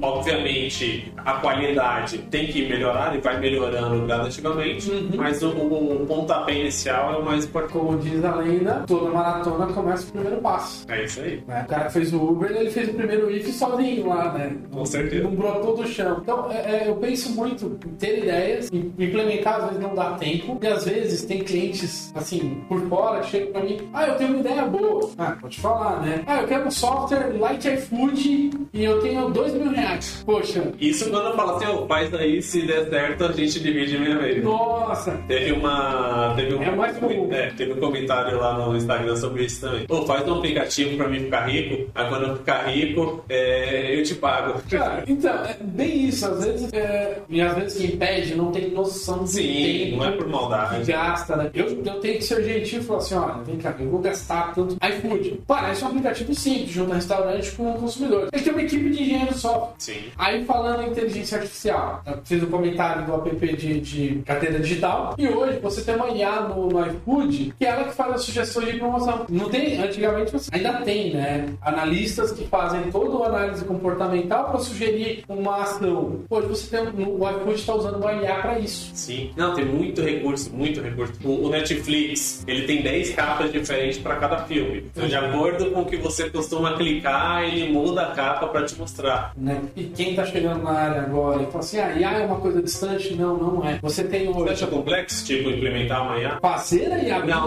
não. é, Utilizar o, Não. o algoritmo. Não, utilizar o algoritmo é relativamente simples, mas você precisa entender alguns conceitos. Sim, importante. Ah, por exemplo, normalmente uma IA ela tem é, no Dialogflow, por exemplo, do Google, você tem a intenção, a ação, a resposta, enfim, tem um fluxo que você tem que seguir para oferecer uma jornada. Então, por exemplo, eu quero oferecer, imagina uma pizzaria que vai vender por WhatsApp e você colocou um chatbot ligado a uma IA no WhatsApp. Eu posso fazer isso de duas formas. Um chatbot pré-programado que não tem IA, é o cara fala assim, oi, ah, oi, tudo bem, eu sou fulano digital, você quer pedir qual pizza? Clique em um para isso. É, não, aí, aí já dá uma lista. Por. Um é mussarela, dois is a Por arco de decisão, né? De- isso. de- Aí você obriga o cara a seguir uma jornada definida. Ah, não, eu quero oferecer uma coisa mais amistosa. Oi, tudo bem? Eu sou o pizzaiolo Gotinha e eu tô aqui pra te acompanhar. Os nossos melhores pizzas, o que mais venderam na última semana foram essas. Você já começa a ter uma inteligência, uma amistosidade, né? Amistosidade, uma ação mais amistosa.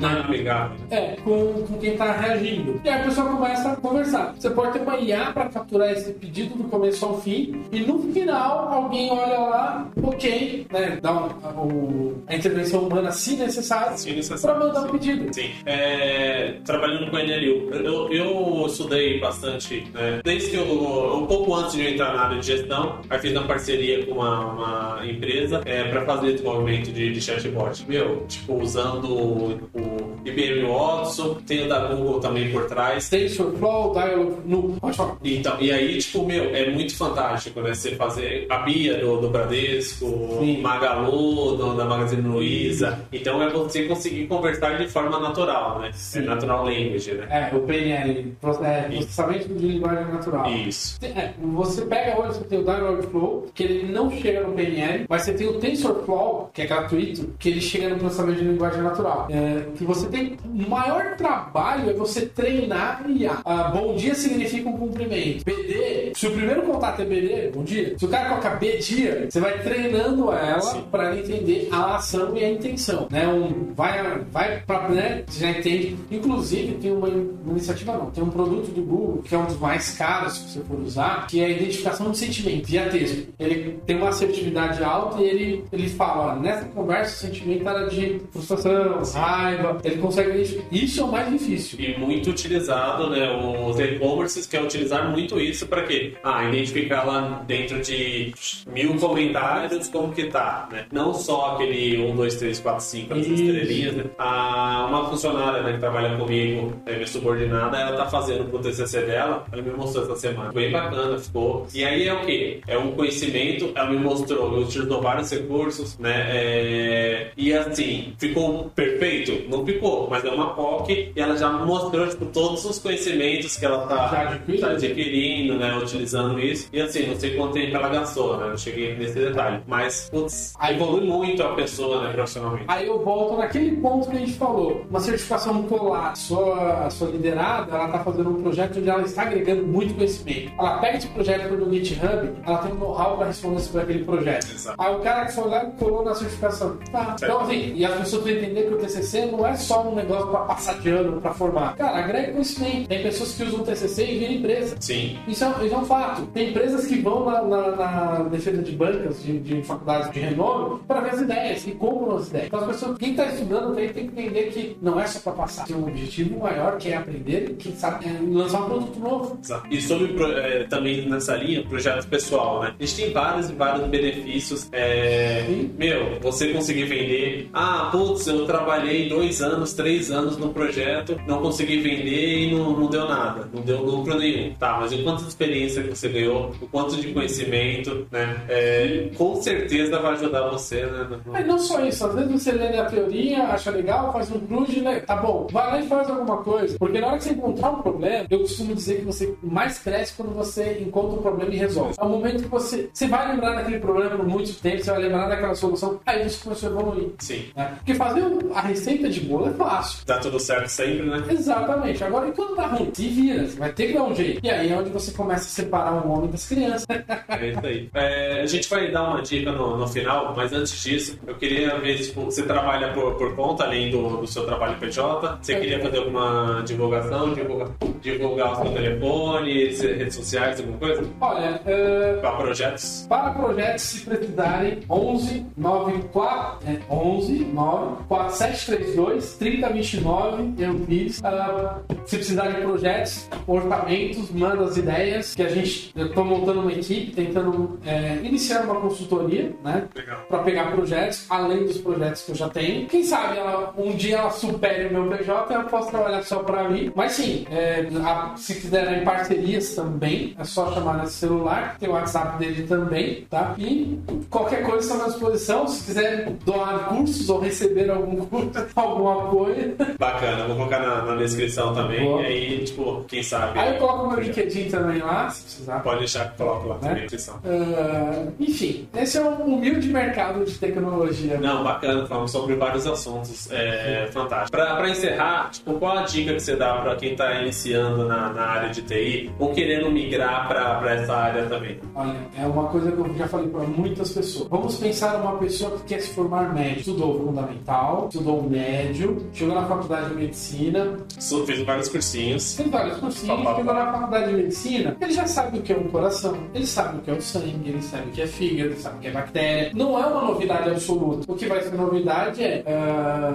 a eletricidade do coração, tem vários computadores, beleza, mas ele sabe o que é um coração. Pra quem quer entrar em TI, qual é uma dificuldade que eu sempre notei? O cara fez fundamental, médio, cursinho, chegou numa linguagem de programação, ele olha e fala: Que que é isso? Eu nunca isso na minha vida. Infelizmente, a gente não tem um- uma introdução Uma base. em nenhum momento da formação escolar. Então é um choque. E, e eu costumo falar às pessoas: não desanime. Você é analfabeto nisso agora. Ah, mas eu uso aplicativo. É muito diferente o que rola por trás versus o que você vê na tela. Tem uma estrutura muito maior. Um botãozinho que soma tudo tem uma estrutura muito maior. Então eu falo para a pessoa: não desanima. Por quê? Você é analfabeto nisso. Você vai ter que se adaptar ao choque inicial. Depois do choque inicial, você vai começar a entender. E aí as coisas vão começar a clarear. Ah, legal. Quanto tempo? Pelo menos um ano para esse choque diminuir. Ah, eu não tô entendendo. Ah, eu tô na faculdade, não tô entendendo nada de orientação objeto, nem sei o que é isso, Java. Calma, não desista. Persistência. Com o tempo, você vai começar a olhar e entender. Porque o que eu vejo? As pessoas têm um choque inicial e desistem. E a faculdade de tecnologia, principalmente desenvolvimento de software, é a segunda ou terceira com maior número de desistência. Perde para matemática e para engenharia. Então, assim, por quê? Porque é choque. Então, respira fundo, persistência e segue. Por mais que você não vá programar no final, tem gente que não entra na área de programação, mas é um conhecimento que vai te ajudar a um PO, um analista, um Scrum Master, tester. Existem várias, é, é, hoje, existem várias profissões ao redor da TI que não é só programar. Que, que depende muito menos é, de tecnologia, de programação, de, de, de lógica, e qualquer um, na minha opinião, conseguiria.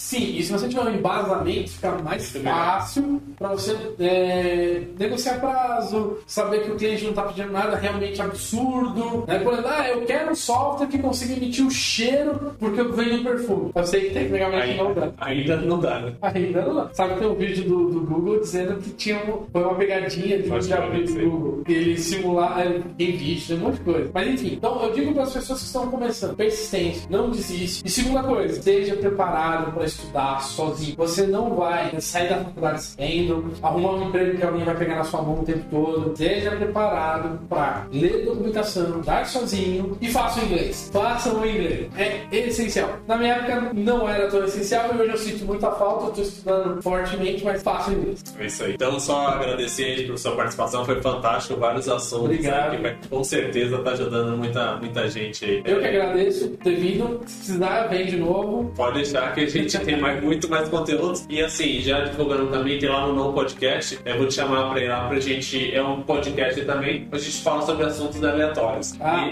E, eu não falei aqui nesse podcast, mas o Euclides é uma das pessoas assim que é, tem mais conhecimentos, assim, mais fantásticos Aleatório.